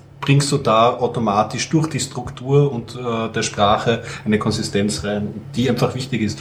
Ich habe einfach schon viele tragische Geschichten gehört, wo Leute fertig waren mit ihren großen Arbeiten ähm, in Diplomarbeit, Microsoft Word und nachher stimmt das, ja, äh, das Inhaltsverzeichnis nicht. entweder so, das, das ist ja, das geht ja Oder noch. ich habe eine Grafik vergrößert und uh, alle Seitenzahlen stimmen nicht mehr. Das und, ist der äh, zweite Fall, von dem ich eher rede. Oder mein genau. Word ist abgestürzt, das war ja lang, das Word abgestürzt ist, wenn es zu viele Seiten gehabt hat, ein Dokument und so. Und dann hast du aber auch nicht mehr speichern können. Das war so ein ganz gemeiner Bug. Du kannst ganz viele Fehler machen, ja. auch wenn du Grafiken einfach so reinziehst, nicht auch mhm. ähm, nachschaust, ist nicht genau. Rechi, was für eine Auflösung das hast und dann einfach im Word rein verkleinerst die bekommen abstruse Größen, diese Dokumente, ja. und können dann nicht mehr geöffnet werden. Es sind schon einige Tränen vergossen worden. Und ja, es ist halt der umgekehrte Ansatz, also sozusagen, wie soll ich sagen, Textverarbeitung für Nicht-Mäuser, Nicht-Mausbenutzer, mhm. weil du eigentlich absolut gar nichts mit der Maus machen musst. Okay, aber was für ein Programm ähm, benutzt du dann, um den Text aktiv zu schreiben? Ähm, Na, irgendeinen Texteditor mit dem Genie, mit dem ich auch programmieren würde jetzt. Okay, also, also mit dem Genie, da schreibst du deinen Text ja. und mit dem Text und dem Ganzen, die Text schreibst du auch selber händisch? Nein, ich mache es umgekehrt. Also ich schreibe mal meinen Text derzeit für, äh, also ich habe derzeit das Problem, ich möchte von DokuWiki aus gescheite PDFs produzieren. Ne? In DokuWiki weiß ich den Syntax auswendig, dann tippe ich ihn einfach so rein und dann schaut es zwar im Webbrowser halbwegs okay aus, aber ich habe jetzt keine Möglichkeit, daraus einen gescheiten PDF zu machen. Mhm. Es gibt zwar so, so Export-Dings, aber das, das haut dann nie hin. Und jetzt habe ich mir gedacht, okay, ich werde mal ein Python-Skript schreiben, das jetzt diesen DokuWiki-Syntax äh, umwandelt in LaTeX-Syntax. schön. Und das ist jetzt mein Projekt und ich, also ich komme voran. Ich hoffe dann irgendwann mal auf GitHub und so. Ja, ja. es scheint ja ein gutes Tool zu sein, wenn es das mal als DokuWiki-Plugin gäbe. Ich wäre dankbar dafür. Ich habe einmal. Ähm, ja, es gibt mehrere DokuWiki 2 PDF-Plugin. Es gibt sogar DokuWiki 2 LaTeX-Plugin. Das, das Problem ist nur, ich, mein DokuWiki ist so überladen mit anderen Plugins, die ich unbedingt brauche, damit DokuWiki cool ausschaut. Ja? Mhm. Und die funktionieren dann wieder nicht mit diesen Export-Plugins. Deshalb schaut dann diese PDFs, die ich automatisch erzeugen kann, total mies aus. Na, ist das bei MediaWiki auch genauso mhm. gegangen. Da gibt es auch verschiedene ähm, äh, Wiki2PDF-Plugins und die machen dann auch einen wunderhübschen Grafiken, Knöpflein, ja. wo du eine Exportfunktion hast und alle reagieren halt auf die Wiki-Formatierung anders und im ja. Grunde hast du halt nie die Kontrolle, wie genau, weil du willst dann halt bei einer Tabelle auf einmal die Ränder drinnen haben und sie sind im Wiki drinnen, aber beim PDF schauen sie und nicht. Und du zuckst aus, ja. Ja, genau. Ja, nein, und ich glaube, da ist LaTeX jetzt wirklich, also für uns Programmierer, keine schlechte Lösung. Ja. Außerdem gehört man dann zu den Coolen der Schulen. Genau, ja. Und ich, ja, wie soll ich sagen? Ich finde, in LaTeX ist es jetzt auch nicht wesentlich schwerer zu erlernen als HTML. Ja, es, ge es, es gehört halt dieser, der, der, Grundwiderstand. Nicht umsonst ist LaTeX also im universitären Bereich sehr stark. Also die Leute einfach wegzubringen von diesem What you see is what you get ja, Ansatz. Ja. Mit der, der Maus kann ich herumfummeln. What you see, what you never get. genau. Oder waste your lifetime. ja, das, das Move the mouse. Ist, ist ja so. Also das, da ist halt die Einstiegshürde relativ groß. Aber natürlich wahrscheinlich im, im unterm Strich, wenn man es erlernt, eine große Zeitersparnis. Dazu jetzt gleich einmal ein prinzipieller Rant, weil ich bin jetzt schon seit, glaube ich, 20 Jahren im EDV-Schulungsbereich tätig. Ne? Also nicht mit, nur mit Spielen programmieren, ich habe vorher immer EDV-Trainings gemacht. Und man muss sagen, die Maus hat sicher jetzt den, also dadurch, dass Windows zum Beispiel äh, PCs standardmäßig mit Maus geliefert werden und mit Mausunterstützung, was ja früher nicht so war, ja, bis zum Apple Macintosh, mhm. äh, hat sicher jetzt äh, das Computern für, für breite Bevölkerungsteile geöffnet oder zugänglich gemacht, die das vorher nie konnten, weil du mit der Maus halt schnell umgehen lernst. Andererseits finde ich, äh, bringt es dir auch einen sehr ineffektiven Umgang mit allen möglichen bei, zum Beispiel mit einfachsten Dingen wie ein Passwort einzugeben. Also wenn die Leute sich verschreiben, dann fangen sie an mit der Maus in dieser Passworteingabebox herumzuwischen, weil sie versuchen da jetzt das Zeichen zu markieren oder weglöschen zu wollen, dass sie sich vertippt haben. Ja. Und noch schlimmer ist, wenn es Leuten dabei zuschaust, die speziell Computeranfängern, wenn sie irgendeinen Text schreiben müssen oder gar formatieren müssen in einem Texteditor, mhm. den sie eigentlich mit vier Tasten äh, super bedienen kannst mit den Cursor-Tasten und der Shift-Taste, also wo du alles markieren kannst. Und, und da tun dann auch mit der Maus ewig herum und das haut nicht hin, weil und, Koordination. Und, und, der halbe Schreibtisch ist schon leer gefegt und die Kaffeetasse fliegt um, weil es da mit der Maus herum gestikulieren. Ne? Und es gibt viele Leute, es gibt ja nicht umsonst auch die Liebe zur Kommandozeile, die jetzt Ja. gerade die Texteingabe gibt. Ich finde das eine sind, Kombination. Sind wir Freaks, aber, aber die breite Masse hat keine Liebe zur Kommandozeile. Es kommt drauf an, du. Es, es kommt vielleicht über andere Mechanismen wieder rein. Zum Beispiel so dieses Konzept Autocompletion, wie wir es von der Bash kennen, ist eigentlich auch in ähm, Suchalgorithmen wie bei äh, über Suchprogrammen wie äh, Spotlight bei Apple oder da der Dash beispielsweise, wo man dann doch wieder wieder zurückkommt. Oder bei Ubuntu, was ich ja immer wieder erwähne, ähm, zum Beispiel, wenn man Alt drückt, dass man dann die Menüoptionen ähm, eingeben kann und dann der richtige Eintrag dir vorgeschlagen wird, was bei großen Programmen wie bei GIMP oder Audacity Goldes wert ist und ähm, richtig viel Zeit. Also mal, ich finde, da ist noch lange nichts ausgenutscht. Es soll, sollte nicht irgendwie so da die Maus-Noobs und da die Ja. Kommandozeilen und, und Kürzeldrücker sein. Die Kombination aus beiden, die kann noch am mächtigsten sein, wenn sie richtig eingesetzt werden. Es wird aber langfristig, glaube ich, nur gehen, wenn es zumindest zehn Fingersystem in den Schulen verpflichtend unterrichten wird, wovon wir weit entfernt sind. Ja, da sind wir echt weit entfernt. Aber ja, Weil selbst, viele Leute auch nicht kapieren, dass sie das brauchen. Ne? ja, aber selbst ohne zehn Finger kann man, wenn man nur mit Maus ist, ist man trotzdem dann in gewissen Situationen langsam. Es gibt auch, es gibt auch ganz, äh, nicht umsonst, Nein, gibt's nein, ja, der, das, der Sinn vom Zehn-Fingersystem ist ja jetzt nicht, dass du mit zehn Fingern blind schreibst, sondern dass du überhaupt die Tastatur benutzt. ja, naja, ja. Ist das so tra tragisch, glaubst du? Ich meine, ich sehe es ich kein- in, in Effizienzzeit, wie lange ich brauche, mit der Tastatur was zu machen und wie jemand mit der Maus, wie lange der braucht. Ne? Natürlich, aber. Und ich sehe es von der Schulungsseite her. Der, Andererseits, eben. Es tut, nutzt nichts, schaut nichts. Ich würde sagen, wenn man es wenn man's übt, ein bisschen Maschinen schreiben und die Fertigkeit ähm, auf, mit der Tastatur umzugehen, das schadet auf keinen Fall. Prinzipiell mit vier Fingern und trotzdem Tastatur benutzen, kommt man viel weiter, als wenn man halt nur mit, mit Maus rumhantiert. Klar. Andererseits, es gibt ja Leute, also äh, es gibt ja wirklich noch, äh, die dann die, die Maus komplett verabscheuen. Mhm. Und für die Leute gibt es ja eigene Fenstermanager unter Linux, die man sich installieren Genau, ja. kann. Red Poison. Nicht wie umsonst, nicht umsonst Red, ja genau, Red, Red Poison, weil Ratten also, okay, Maus. Die Maus ist tot und man kann seine, seine Monitor teilen und, und, und kann dann schön äh, rumhantieren. Ja. Hast du nicht noch ein schöner Leben-Thema außerdem? Ich habe ein äh, halb, halb Real-Life-Thema. Ich kann ein, ein Du Thema ein erzählen. halbes Real Life? Naja, Real-Life und dann doch wieder nicht. Ein Thema, das sich selbst abschafft. Lass mich raten, du bist vom Sofa aufgestanden, Ja, um ein das stimmt Joghurt aus dem Kühlschrank zu holen, aber es war nicht da und du bist wieder zurückgegangen fernschauen. Nein, es ging um Paranoia. Wir haben wieder eine neue Ah, ja. Session. Ja, Sehr ja. gut, ja. Aber Sprich, sprich.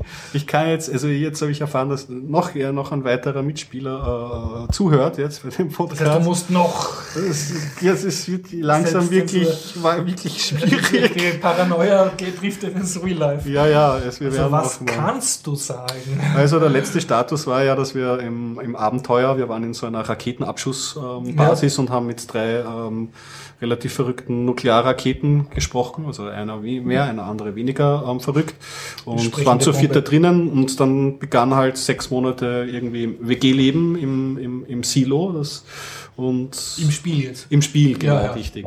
Und ähm, zwei, zwei der Members haben dann beschlossen, sie gehen raus aus dem, Okay. aus dem Silo. habe so richtig eine Bunkeratmosphäre gespielt mit allen tragischen. Ja, es kam dann zum Beispiel, also ein, ein Vorfall war beispielsweise, es kam ein, ein, ein Bote irgendwie und wir haben natürlich Befehl, keinen reinzulassen Mhm. ins Silo und der hat irgendwie Nachrichten, ähm, aber für Geheimschaftler, also für Mhm. Leute, die bei Geheim, ähm, äh, die, äh, Geheimorganisationen Ja. dabei sind.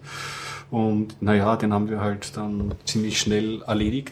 Ihr habt ihn nicht reingelassen, oder? Nein, wir haben ihn nicht reingelassen. Aber wir haben ihn schon, wir haben, ihn, wir haben die Tür aufgemacht und haben auf ihn losgeballert und Okay. haben dann alle seine Nachrichten durchgelesen, die er so bei Die sich hat er eh getragen hat. schriftlich gehabt, Hat er eh Gott sei Dank schriftlich gehabt und so.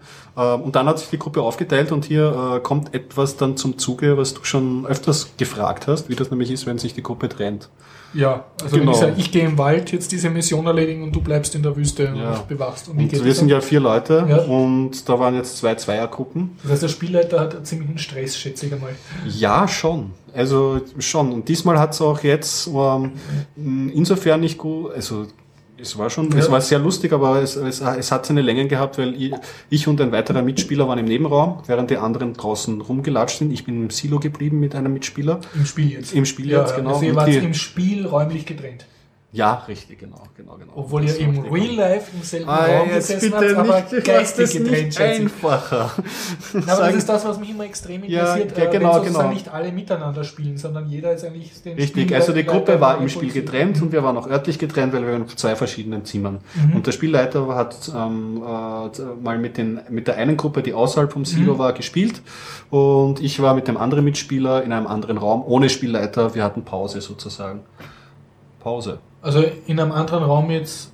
Ja, im echten, im, im Wohnungsanderen Ihr seid ins andere Zimmer geschickt worden, damit ihr nicht interagiert Natürlich, mit, das den, muss mit der machen. anderen Gruppe. Also für solche Trennaktionen ist es ratsam, eine große, große Wohnung Ja. zu haben. Und, und haut euch das dann nicht eigentlich sofort aus dem Spielfluss raus? Ich nehme an, man holt sich mal ein Bier und tut die Das ist, Popcorns du, das ist und so. Übungsgeschichte. Also ähm, diesmal gab es eben eine längere Phase, wo wir Mhm. dann gedrängt waren und das war dann echt so eine Stunde, wo wir dann Du leer- bleibst jetzt draußen. Was kein Problem war, weil man macht sich eh lustig, wenn Ja. man anderen draußen ist. Und man kann ja dann auch die Zeit dafür nutzen, eine, eine Gegenverschwörung oder Okay, irgendwas ja, anderes zu nutzen. Also das, Mhm. das wäre beispielsweise möglich. Und es ist auch für einen Spiel, für, so- für einen Spielleiter, glaube ich, am allerschwierigsten, Mhm. da zu koordinieren, weil wenn die Gruppe, die jetzt getrennt ist und bei der er jetzt gerade ist, gute Einfälle hat, die dann abzuwürgen, Ja, das ist natürlich auch okay. schwierig. Aber natürlich, also das, Also ihr habt das äh, stoisch ertragen, dass Das ihr Problem, kurze ja. Zeit draußen wart und Genau, also wir haben dann auch noch eine kurze Aktion gehabt. Er hat uns zwischendurch besucht in dieser Mhm. Zeit. In dieser Zeit haben wir dann drei ähm, Nuklearraketen abgef die drei Nuklearraketen, die wir irgendwie äh, Ja. psychoanalysiert haben, dann abgefeuert, weil es Zwischenalarm gegeben hat. ja, das hat natürlich die da draußen nicht so erfreut. Aber ja, es waren eh alle Schrott, wie alles in diesem also vieles in diesem Universum einfach totaler Schrott ist, weil die Maschine, mit der wir schon hingeflogen sind, war kaputt. Also Mhm. es funktioniert eh nichts dort. Und ja, das muss man halt in, in, in Zukunft mal schauen, wie sich das dann ausgleichen wird und wie man da vielleicht dann Mhm. auf jeden Fall so wurdet ihr Trennungen. dann physikalisch wieder vereint und habt alle gemeinsam weiterspielen dürfen? Genau. Mhm. Genau, genau. Also wir, wir waren dann im Silo drinnen und Mhm. haben dann gesehen, okay, es sind zwei, zwei Leute draußen in Mhm. Bodybags und die tun sich so komisch äh, rühren. Das haben wir schon, okay, das werden die zwei wohl sein. Mhm. haben die Tür geöffnet und haben sie dann ent, äh, äh, befreit und dann waren wir wieder zusammen und wir sind Mhm. jetzt auch wieder zusammen, genau. Mhm. Das Abenteuer ist jetzt abgeschlossen. Es wäre jetzt dann noch das Briefing fürs nächste Abenteuer gekommen, aber das haben wir jetzt mal. Aber ihr habt zumindest das eine Abenteuer erfolgreich abschließen können. Ja, richtig. Es ist mh, diesmal ein bisschen schwierig. Es ist eine Kampagne, das besteht Mhm. aus mehreren Abenteuern und es ist halt dann, man sollte vielleicht, aber das haben wir ja auch, das zwischen das Spielfluss und, und man sollte vielleicht zwischendurch debriefen. Das heißt, Ja. wenn eine Zwischenkampagne oder ein Zwischenabenteuer abgeschlossen ist, vielleicht mal kurz den Stand, Ist-Stand Mhm. machen, weil was wirklich schwierig ist, über mehrere Abenteuer hindurch, sich zu merken, was habe ich alles gemacht, was für Mhm. Aktionen gesetzt. Gerade bei Paranoia wichtig, weil Mhm. mit Ja. wem habe ich geredet und Okay, so. okay. Und das, Mhm. das ist dann schon gut, wenn man da Zwischenstände macht. Ich stelle mir vor, das ist für einen Spieler ganz schön stressig. Also so vier Leute koordinieren und zwei Gruppen und auch noch stimmungsmäßig wahrscheinlich schauen, dass keiner mit zu fad wird und keiner sich Definitiv, aber definitiv. abgewürgt fühlt. Ja, vielleicht kann man ja mal einladen oder so. Ja, Vielleicht das wäre eine coole vorbei. Sache, ja. Dann, dann lernen wir auch die anderen. Da muss ich mir die Ohren zuhalten wahrscheinlich. Darf diese Folge nie hören. Mhm. Aber das war so Real Life, doch nicht Real Life. Und es macht immer noch Spaß, oder hast du eine gewisse Paranoia-Sättigung bei dir gemerkt? Na, überhaupt nicht. Im, im, Gegenteil. du gibst voll rein. oder? Ja, ja, das ist, das macht einfach Spaß. Einfach, Okay. es, geht, es klingt weird, wir hatten ja einmal so einen Gast, der hat auch gemeint, in den ersten zwei Minuten äh, oder ersten zehn Minuten kommt man sich ein bisschen affig vor, sich sowas Mhm, vorzuspielen.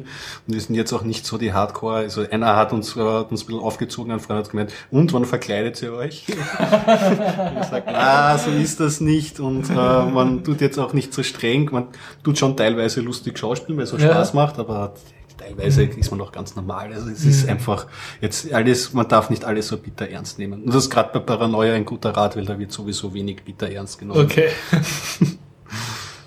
ja, in diesem Zusammenhang habe ich einen schönen, äh, schöner Surfen-Hinweis. Mhm.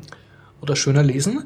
Nämlich es gibt von den Dungeon Slayers. Ah, das war die Geschichte, ja. Äh, das ist dungeonslayers.de. Das ist ein deutsches Creative Commons lizenziertes Pen and Paper Rollenspielsystem. Mhm. Und die haben jetzt äh, Rollenspiel, ja. Dort hat ihre Community für die Community ein Magazin rausgebracht mit dem Namen Slay Rufzeichen. Und das ist jetzt einfach ein PDF-Magazin, wo es um das Dungeon Slayers Rollenspiel geht. Und wo du einen Dungeon Slayers äh, Dungeon Generator findest, ein, äh, einfach äh, neue Regelwerke, die Fans tun da einfach ständig neue Regelwerke und, und Fanwerke und, und Monsterspezifikationen dazu tun, wo Also du ein lebendes Projekt. Lebendes Projekt, wo wirklich hübsch gemacht, äh, kleine äh, so äh, Nichtspielercharaktere, Karten mit, mit Goblins sind. Das war ein Schwerpunkt. Also was, was man als Spielleiter mit Goblins alles machen kann und so. Und ja, also Also sozusagen wert ein lebendes, ein lebendes und vor allem Creative Commons lizenziertes, also Open Source Pen and Paper Rollenspiel.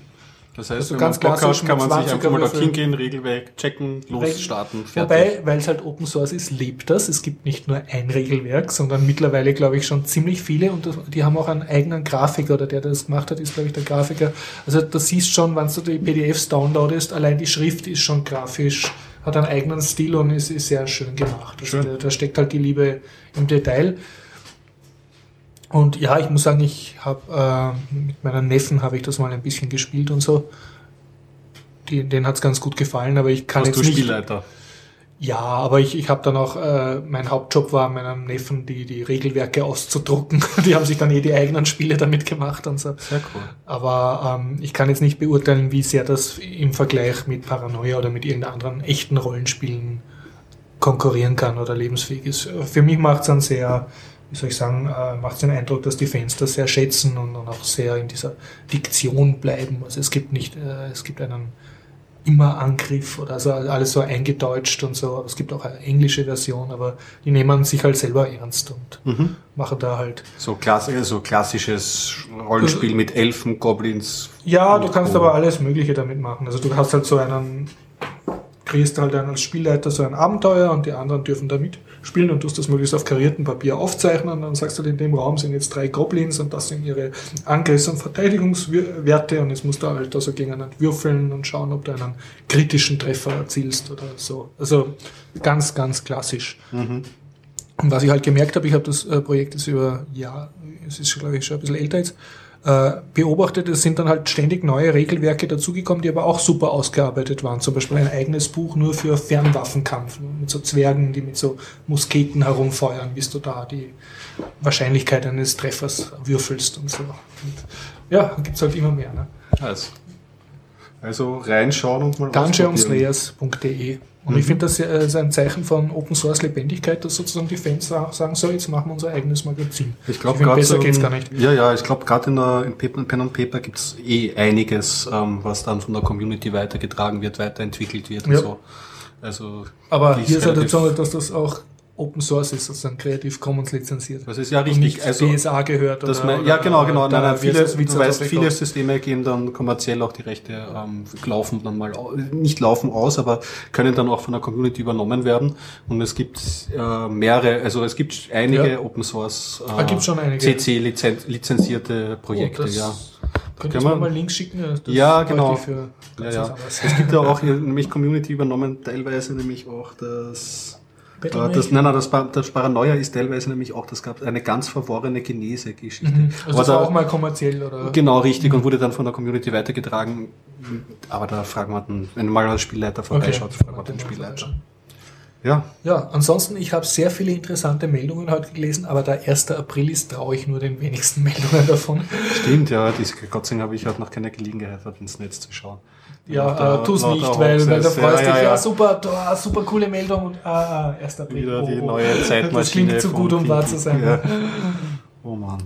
Haben wir sonst noch irgendwas auf dem Thema? Auf dem Themenlisten nicht. Ich kann. Gar nichts. Gucken wir sonst. Nein, nein, wir hatten ja halt nur wenig. Ich kann zum Abschluss eine Podcast, also nicht Podcast empfehlen. Erstens habe ich, war ich traurig. Ein, ein, Du warst traurig. ein bisschen, ja. Okay. Naja, na, ich bin nur skeptisch. Ein, ein, ein Lieblingspodcast von mir ist Manu, Manu spielt, hat das früher geheißen und jetzt Insert Moin. Und der macht einen täglichen äh, Spiele-Podcast oder Wow, die Moderatoren. täglich? Täglich. Absolut. Und sie besprechen Ist der. Hartz IV oder hat er nichts zu tun? Ja, da ist es eigentlich, muss man ihnen ja gratulieren, weil die sind kommerziell geworden. Der hat das ganz lange, glaube ich, so auf Ah, eigener Ding gemacht. geschafft jetzt? Dann hat er von superlevel.de gekauft geworden. Und jetzt innerhalb kürzester Zeit ähm, ist er jetzt von dem Verlag oder von dem Medienkonstrukt gekauft worden, die die GameStar rausbringt. Mhm, okay, IDG-Verlag, glaube ich. Ja, ist das, sind das die. Und da hat es halt eine offizielle, da hat es jetzt einen offiziellen Podcast gegeben, wie das jetzt ausschaut mit der Zukunft. Mhm. Okay. Und der Manu selber ist jetzt gar nicht mehr dabei beim Podcast, der Ach macht so. ein eigenes Projekt, der hat eben diesen Podcast verkauft und hat jetzt die Kohle von dem Verkauf steckt in ein eigenes Projekt. Und er selber podcastet da gar nicht mehr. Ja, er macht jetzt eine eigene Videoshow, sagen die Gerüchteküche irgendwie Okay. von der Folge. Das ist ja praktisch Und einer, dann- muss man aber auch dazu sagen, das ist ja auch cool. Er hat einen Namen aufgebaut, ein Intellectual Property und dieses dann verkauft. Das Manu spielt, ja genau. Ist Ja. schon mal umgezogen, hat glaube ich schon mal ein bisschen professioneller und kommerzieller geworden, Mhm. eben unter superlevel.de. Und jetzt ist er anscheinend, ist diese Show äh, äh, einfach gekauft worden. Und er hat sich getrennt jetzt mal von Mhm, diesem Projekt. Und ja, hat gut für sie. Also Gratulation ist sicher super, weil die, wie man so schlecht sagt, die Monetarisierung von Podcasts und so ist nicht Gut das für Sie, Einfache. ist eine Frau, die Manu, oder? Gut für das Team Die okay. Mehrzahl. Und äh, ja, aber ich bleibe natürlich skeptisch, äh, weil äh, der, der Verlagsinhaber hat schon gemeint, man muss sich halt überlegen, wie man Kohle daraus bringt. Ja, Wie wird das mit? Ja, natürlich, aber wie wird das halt sein? Das ist halt die Frage der Form. Wenn es mit Werbung Anfang endet, dann könnte ich eh gut leben oder so. Wenn es dann wirklich schwere konzeptionelle Eingriffe gibt, wäre das halt schon schade. Trotzdem eine für mich halt als Hörer eine kleine Träne, dass sich da halt so stark was ändert, weil das Und so den ein hast du wirklich täglich gemütlicher gehört, so oder? hört. Die, der dauert, ja, eigentlich haben sie sich, glaube ich, zehn Minuten vorgenommen, dauert aber trotzdem manchmal bis zu einer halben Stunde. Mhm. Und die habe ich so nach meinem Ö1-Gehöre irgendwie, Mhm. habe ich das geschedult. Weil es angenehm ist, das ist dann so genau das letzte Stückel irgendwie bis zu meiner Arbeit und da kann ich dann, Also bis, bis habe ich die Nachrichten Ja. irgendwie schon und die Kultur, Kulturnachrichten schon verinnerlicht Dann irgendwie. und, Schönes. und da kann ich was Schönes und das, das Gute ist, da, das, bei so einem täglichen Podcast fühlt man sich nicht verpflichtet, jedes zu Ende zu hören, weil Okay. nicht jedes Spiel interessiert einen. Ja. Aber sie haben dafür diese Tagespolitik, also zum Beispiel diese SimCity-Geschichte oder Mhm. sie können sich auf diese Nischenprodukte konzentrieren. Sie haben eine Folge über Silent Hunter gemacht, diese U-Boot-Simulation. Mhm. Ja. Ich, also ich fand das nett, Also du bist dann sozusagen voll in der Spiele-News äh, drin. Genau, Drin weil ich bin ja kein. Hardcore-Gamer, Ja. ich bin ja, wie es viele als Schimpfwort empfinden, eher so ein Casual-Ei. und äh, bin dann aber ein sehr interessierter Zaungast und höre, Mhm. weil ich ma- mag immer die Geschichten, die hinter Spielen steht. Hat mich immer schon interessiert, das kommt halt, weil ich in der Frühjahr wahrscheinlich so viel Powerplay und, und Mhm. äh, ASM, ge ASM gelesen habe. Ja. ja, und ähm, jetzt gibt's noch einen eh auf der Hand liegenden äh, Hörtipp, weil von CAE gibt's eine neue Folge, aber diesmal ist es ein besonders gefälliges Thema, weil es geht über Hackerfilme. Hackerfilme, genau. Ja. Und schon gehört? Oder? Ich habe schon gehört, Und? hab schon gehört. Er ist amüsant, ist für die Feiertage perfekt zum Weghören. Hat mir jetzt nicht riesig große Einblicke gebracht, außer dass es einen zweiten Teil zu dem Kultfilm War Games geben soll. Und einen, 1984 oder wann war der? der war ganz früh, ja, Ja, ja. Aber der war halt, der war schon, der war schon prägend, dieses War Für Games. die, die das noch nicht oft genug im Fernsehen in der Wiederholung gesehen haben, also ich glaube, so ein jugendlicher Hacker tut Mhm. erst A, seine Schulnoten äh, beim Schulcomputer manipulieren, um seiner Freundin zu imponieren. Genau, und nachher genau. hackt er sich aus Langeweile in den NATO-Computer rein und löst Ja. dann thermonuklearen. Na, Krieg ja, aus. nicht spoilen, nicht spoilen, Leute.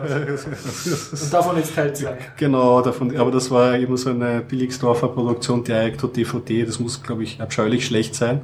Die zwei ja jetzt. oder? Ja, genau. Okay. mhm. Also da habe ich mir nur so unter Schrott, den man sich mal anschauen könnte, aufgeschrieben. Oh, und der zweite, der von, wo der Einserteil nämlich schon schlecht war, Sandra Bullock, ähm, das Netz, wo, es um, wo sie Sicherheitsexpertin ist in einem Computerunternehmen und dann wird ihre Identität gestohlen. Kennst du den? Ich kenne so einen, aber ähm, Aber vielleicht hast du den zweiten Teil gesehen. ich glaube, der hat nicht das Netz geheißen. Okay. Es war ein Kinofilm sogar damals. Ja, es, es gibt einen mit Sandra Bullock, ich glaube, er hat geheißen. Das, also jedenfalls der zweite Teil heißt auch das, äh, der Net Aha. und ist auch ein Direct-to-DVD-Release. Aber, aber, einen Film, den hatte ich dann zu Hause und war sehr glücklich, weil den hatte ich schon seit Jahren auf dem Plan, dass ich mir anschaue und habe ihn jetzt mal nachgeholt. Davon haben sie sehr geschwärmt, dass äh, der, der nennt sich Office Space. Ja, der, der ist super. ich sage jetzt nix. Er Außer, ist, dass er super ist. ja, das heißt, also sie Kommt, glaube ich, eine Diskette vor, was halt nicht mehr ganz zeitgemäß ist. definitiv, also 1999 ist er rausgekommen. Extrem super Film. Und zwar Von- sehr kultig. Unter anderem hat ihn die. äh, Wie heißen die mit dem Kleinen und dem Hund? Ist das die. die ah, diese, heißt das die Family Show? Mike Griffith- Judge. Nein, nein, so, so Mike Judge hat ihn Simpsons, gemacht. so ähnlich. Du meinst Beavis und Butthead, der Macher von Beavis und Ja. Butthead hat ihn nämlich gemacht. Ja, genau. Und äh, der hat ihn dann auch zitiert in seiner Zeichentrickserie. Mhm. Die Zeichentrickserie heißt Family Guy. Ah, die Family Guy. ja. Genau, da tun sie dann eine Szene von dem Film noch einmal äh, zitieren. Und, und wenn du den Film vorher gesehen hast, da haust dich Ulla ab, weil weil das Zitat so gut ist. Mhm. Wahrscheinlich einer der erträglichsten Filme mit der Jennifer Aniston, nämlich. Die spielt da auch mit. Die spielt mit, aber Keine, nicht, keine stört große Rolle. Also Generell, sie ich, ich, ich meine, der Film. Der Film ist einfach gut. Der ist so für Nerds, die in einen depperten Job gefangen sind. Ja, ich weiß nicht. Ja, ich habe ihn jetzt eben angeschaut und ja, ich finde ihn. Ich finde Hast du ihn, ihn schon geschaut? Ich habe ihn schon okay, geschaut. Also ja, kann genau. ich dir jetzt nicht mehr kaputt Nein, nein, du kannst ihn mir nicht kaputt machen. Aber den, den Hörern. Nein, nein, nein, aber den Hörern nicht. Ja, dann nur ein Wort. Kopiermaschine. Ah, die, ja, das ist ein gutes Thema. das ist ein gutes Thema. Entsorgung einer Kopiermaschine. Also ich fand ihn, ich fand ihn nett und süß und lustig, ist eine gute Zeit. Kann man sich so vor, so gerade Feiertagsprogramm kann man sich's anschauen. Es hat einen ziemlich Gangster-Hip-Hop-lastigen Soundtrack. Ah, wird sehr viel, ja, ja, musst mal direkt hinhören. Es ist nicht viel Ghetto Boys wird da drin Aha. gespielt. Und ja, die Protagonisten, weißt du, das sind halt so die Bürohengste, die Ja. Menschen mit der Krawatte und in ihrem kleinen Stellen eingesperrten Büro Cool, mit ja. fiesen Vorgesetzten.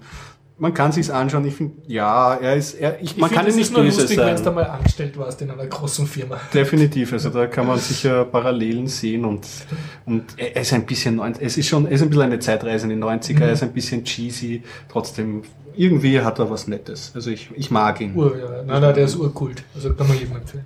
Ja, das war der Film, den ich von denen nachgeholt habe. Ansonsten habe ich auf der Couch noch zwei Blockbuster, die ich schon ewig lang zu Hause liegen habe, nachgeholt.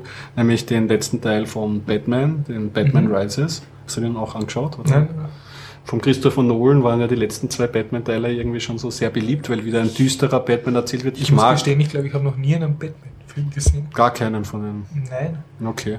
Also ich, es gibt so eine, irgendeine eine, eine 60er-Fernsehserie, da habe ich Naja, sowas die drin mit so Luftballons ja und so Comic. geholten. Anti-Hairspray und so, ja, ja. Also die Ja, aber sonst, ich, weiß, dass mehrere Kinofilme waren, aber die haben, ich habe ihn da irgendwie nie. Ich bin auch kein riesengroßer Batman-Fan. Also generell auch Superman, diese ganzen Ja. DC-Helden-Comics mag ich ja so Watchmen oder äh, Scott Pilgrim gegen den Rest der Welt oder Kick-Ass, halt diese, dieses äh, Superhelden-Thema eher auf der Ja. Schaufel haben oder anders betrachten. Aber der Christopher Nolan, der hat ja schon ganz gute Filme gemacht, wie zum Beispiel Memento hat er gemacht. Ja. Oder was hat er noch? Der Prestige, wo es uns zurzeit Zauberer gibt, der war auch gar nicht schlecht. Und der kann halt gut Geschichten erzählen. Halt ein Batman, nachdem die 90er Jahre Teile jetzt auch, finde ich, schlecht gealtert sind, sondern eher so comic-schrill sind, sind die neuen halt so düster mit tiefer Stimme und eher so traurig kalt irgendwie erzählt. Und da gab es halt den letzten Film. Wenn du War das nicht der Dark Knight, der, der mit diesem Massaker in den USA? Ähm, Ja, mal ich glaube, ich, normal. ich glaub, der Dark Knight Rises hat er in Ah, den Folgen okay, okay. geheißen. Und ja, es war so eine Story, dass dann Mhm. ein der Bane, so ein Superschurke, nimmt die, äh, die Stadt in Geiselhaft und sagt Mhm. so, die Regierung ist abgeschafft, ihr könnt die Stadt selber verwalten und gleichzeitig hat er eine Atombombe. Ja, egal, die, die, die Handlung muss man jetzt nicht im genauen Mhm. Detail erzählen. Er dauert zwei Stunden 44. Und Da das, ist eine Lulu-Pause dazwischen? das ist, naja, wenn du das auf DVD schaust, kannst du immer, aber, aber aber generell, ich weiß nicht, wie, so wie, wie naja, ich weiß, Herr der Ringe, die Leute haben wahrscheinlich schon, Also sind schon, schon trainiert. Ja, wahrscheinlich, hab, ich weiß es nicht, im Kino habe ich ihn ja nicht gesehen, also Mhm. keine Ahnung, wahrscheinlich hat es da auch eine Pause gegeben. Auf jeden Fall fand ich ihn bis zur Hälfte, fand ich ihn okay, es ist ein normaler Batman, bin zwar kein Mhm. Dann? Fan davon, habe mich unterhalten, dann hat er mich gesagt, warum stiehlt er mir jetzt noch einmal so viel Zeit? Das kann doch nicht sein, dass er Und jetzt noch mal so lange dauert. Das wert war? Oder? Ich finde nicht. Ich, er hat versucht, alles zum Abschluss zu bringen irgendwie, weil es ist jetzt sein, ja, weil ja jetzt sein letzter, sein letzter Batman ist. Der wird jetzt wahrscheinlich keine Ahnung gerebootet oder von jemand anderen weitergeführt, aber sein letzter ist es und deswegen hat er versucht, irgendwie alles noch zu Ende zu erzählen und es war ewig lang. Okay. Also ich war dann nachher ein bisschen so missgestimmt und sie versuchen Die viel. Lebenszeit rausgesucht. Ja, und so viele. Also ich meine, im Grunde muss man schon sagen, Batman ist dann unter allem Strichen, jetzt werden mich viele Comic-Fans hauen, aber trotzdem irgendwie ein Millionär, der in, in Plastikkostüm umherspringt. Und wenn da jetzt dann so ähm, bedeutungsschwangere Sätze dann immer noch, noch mehr Bedeutung versucht wird reinzubringen und noch eine Ebene drüber, für mich ist es nicht ausgegangen. Also Tja. Das war, ja, gut, dass ich es abgehakt habe, aber war nicht so der große Film. Und der letzte Film, über den ich kurz sprechen kann, ist ähm, Alice im Wunderland. Also den, hast du den angeschaut? War der nicht vor kurzem im Kino? Na, der ist schon drei Jahre alt ungefähr. Drei auch längere Jahre. Zeit schon zu Hause Also mit CGI-Effekten. Also wir reden jetzt nicht von dem Disney-Film, den ganz. Es ist ein. Disney-Film. Vom Tim Nein, aber nicht mit gezeichnet, handgezeichneter Nein, Grafik. auch nicht diese japanische Serie, die es gegeben Ah, hat im sondern- TV, sondern ein, ein, ein, Kin ein Kinofilm von Tim Burton. Tim Burton kam von Edward mit den Jahren Scherenhänden. in, im Kino, kann das sein? Drei, drei Vor Jahre, Okay, ja. glaube ich. Das Und? war 2010. Zu viel CGI. Zu viel CGI, ja. Zu, zu viel CGI. Ich Ja, meine, ich bin kein. LSD, Und oder? wieder bin ich ein Fa- bin ich, bin ich irgendwie der Falsche wahrscheinlich, um Mhm. sich den, ähm, zu, um den zu bewerten oder anzuschauen. Weil Tim Burton, ja, ich respektiere so seinen Stil und so, aber viele Filme haben mir einfach auch nicht gefallen. Und bei dem ist jetzt zu viel. Genau, also die Welt ist äh, schon schön ausgeflippt gemacht, auch schön dunkel teilweise, halt Mhm. im Burton-Style, aber so viel Computer, dass es für mich nicht mehr ausgegangen ist. Also Okay. vielleicht im Kino oder so könnte es funktionieren. Und zu, und zu viel Johnny Depp halt. Ja, Johnny, Johnny Depp, Depp, ja. einer Johnny Depp mit verrückter Gef ähm, Frisur und Zylinder. Ich meine, ich, wir wissen alle, er kann das sau gut jetzt irgendwie. Er hat diesen Stil fast erfunden, kann man sagen. Aber es, es reicht dann auch. Also äh, was mir besser an dem Film gefallen hat, ist die Hauptdarstellerin. Die kenne ich nämlich auch einer- aus einer Serie, die ich auch schon mal besprochen habe, aus In? Treatment. In Treatment, das war so Nein, eine, nein, die Hauptdarstellerin. ja, wie heißt denn die? Ja, Ähm, wird verlinkt. ja, Walkowski, glaube ich, heißt Okay. sie oder so. Und die war ähnlich. angenehm süß, oder? Die, naja, na, na, es ist einfach eine, ein, junge, ein, ein, ein junges Mädchen. Und das, hat- das hat sie schon einmal, aber sie hat ein, ich, ich mag die irgendwie, weil in dieser Serie in Treatment schon eine so mit den Nerven heruntergekommene äh, Mustersportlerin gespielt hat und da hat sie schon ziemlich gut irgendwie äh, gespielt und irgendwie ist diese Sympathie hängen geblieben. Das konnte sie jetzt in dem Film auch halten. Ja. Tja, dann gebe ich noch eine Warnung an, aus. Also wer den letzten Podcast gehört hat, wo der Harald Stargate Atlantis empfohlen hat, Mhm. ja, Vorsicht vor Stargate Atlantis, saugt extrem viel Lebenszeit aus. Oh. Also ich habe Stargate irgendwie nie besonders gemocht und so. Ich habe einmal einen Kinofilm gesehen und dann. Wirklich. Also die Originalserie mit dem MacGyver, O'Neill, äh, Jack O'Neill? Na, das hat ich glaube, ich habe den Kinofilm gesehen und dann ein oder zwei Fernsehserien. Dann war ich enttäuscht, dass die, die Schauspieler im, in der Serie nicht dieselben waren wie im Kinofilm und so. Und insgesamt war mir das Ganze mit diesem Mhm. Stimmt, Stargate und den äh, ägyptischen äh, Göttern, die da umeinander laufen, zu lächerlich. Und das, das hat für Das mich sind- nicht das Ding gehabt. das Obwohl ich gemerkt habe, dass es im Internet viele Fans davon gibt und so. Aber Total, da sind wir einer Meinung irgendwie. Ich glaube, beim, beim, beim Original gab es dann noch den Bonus, dass eben dieser Jack O'Neill, diese MacGyver-Rolle, Mhm, ähm, ja. am Ende dann schon so ziemlich absurd und selbstironisch geworden ist. Mhm, Der wollte mhm. gar nicht mehr der Stargaten, sondern wollte nur die ganze Zeit fischen und war immer irgendwie angefressen auf andere, wenn sie ihn da aus dem Fischhobby herausgeholt haben oder so. So, so, so die Gag-Linie hat's gegeben. Und Ja. das Atlantis ist gut. Ja, wie gesagt, da, na, nach dem Tipp von Harald habe ich mir halt gedacht, okay, saugst du da äh, Stargate Atlantis hinein ins Hirn. Mhm. Und ja, oh, das hat mir jetzt die Osterferien gekostet und nicht nur das. Also wirklich, ich bin schwer, schwer abgefahren, vor allem eine sehr, sehr coole Schauspielerin, ich glaube, Rachel Hutrell oder so. Ich werde es verlinken. Mhm. Ja, das ist gut, okay. Ja. Und ja, und wie viel Staff, wie viel, äh, wie Also viel fünf, äh, fünf komplette Serien gibt's. Und ich glaube, ich werde sie mir alle anschauen müssen. Oh Mann, also die sind eh weit gekommen. Ja, ja, ja. Und äh, 2004 oder so ist das gemacht worden. Und ja, okay, du, du merkst dann, okay, jede. Also ich bin jetzt bei, mit der zweiten Staffel fertig. Ja, also es gibt gewisse Sachen, die sich wiederholen und so, aber man wird gut unterhalten. Das ist Es zahlt sich aus. Guter Tipp vom Harald.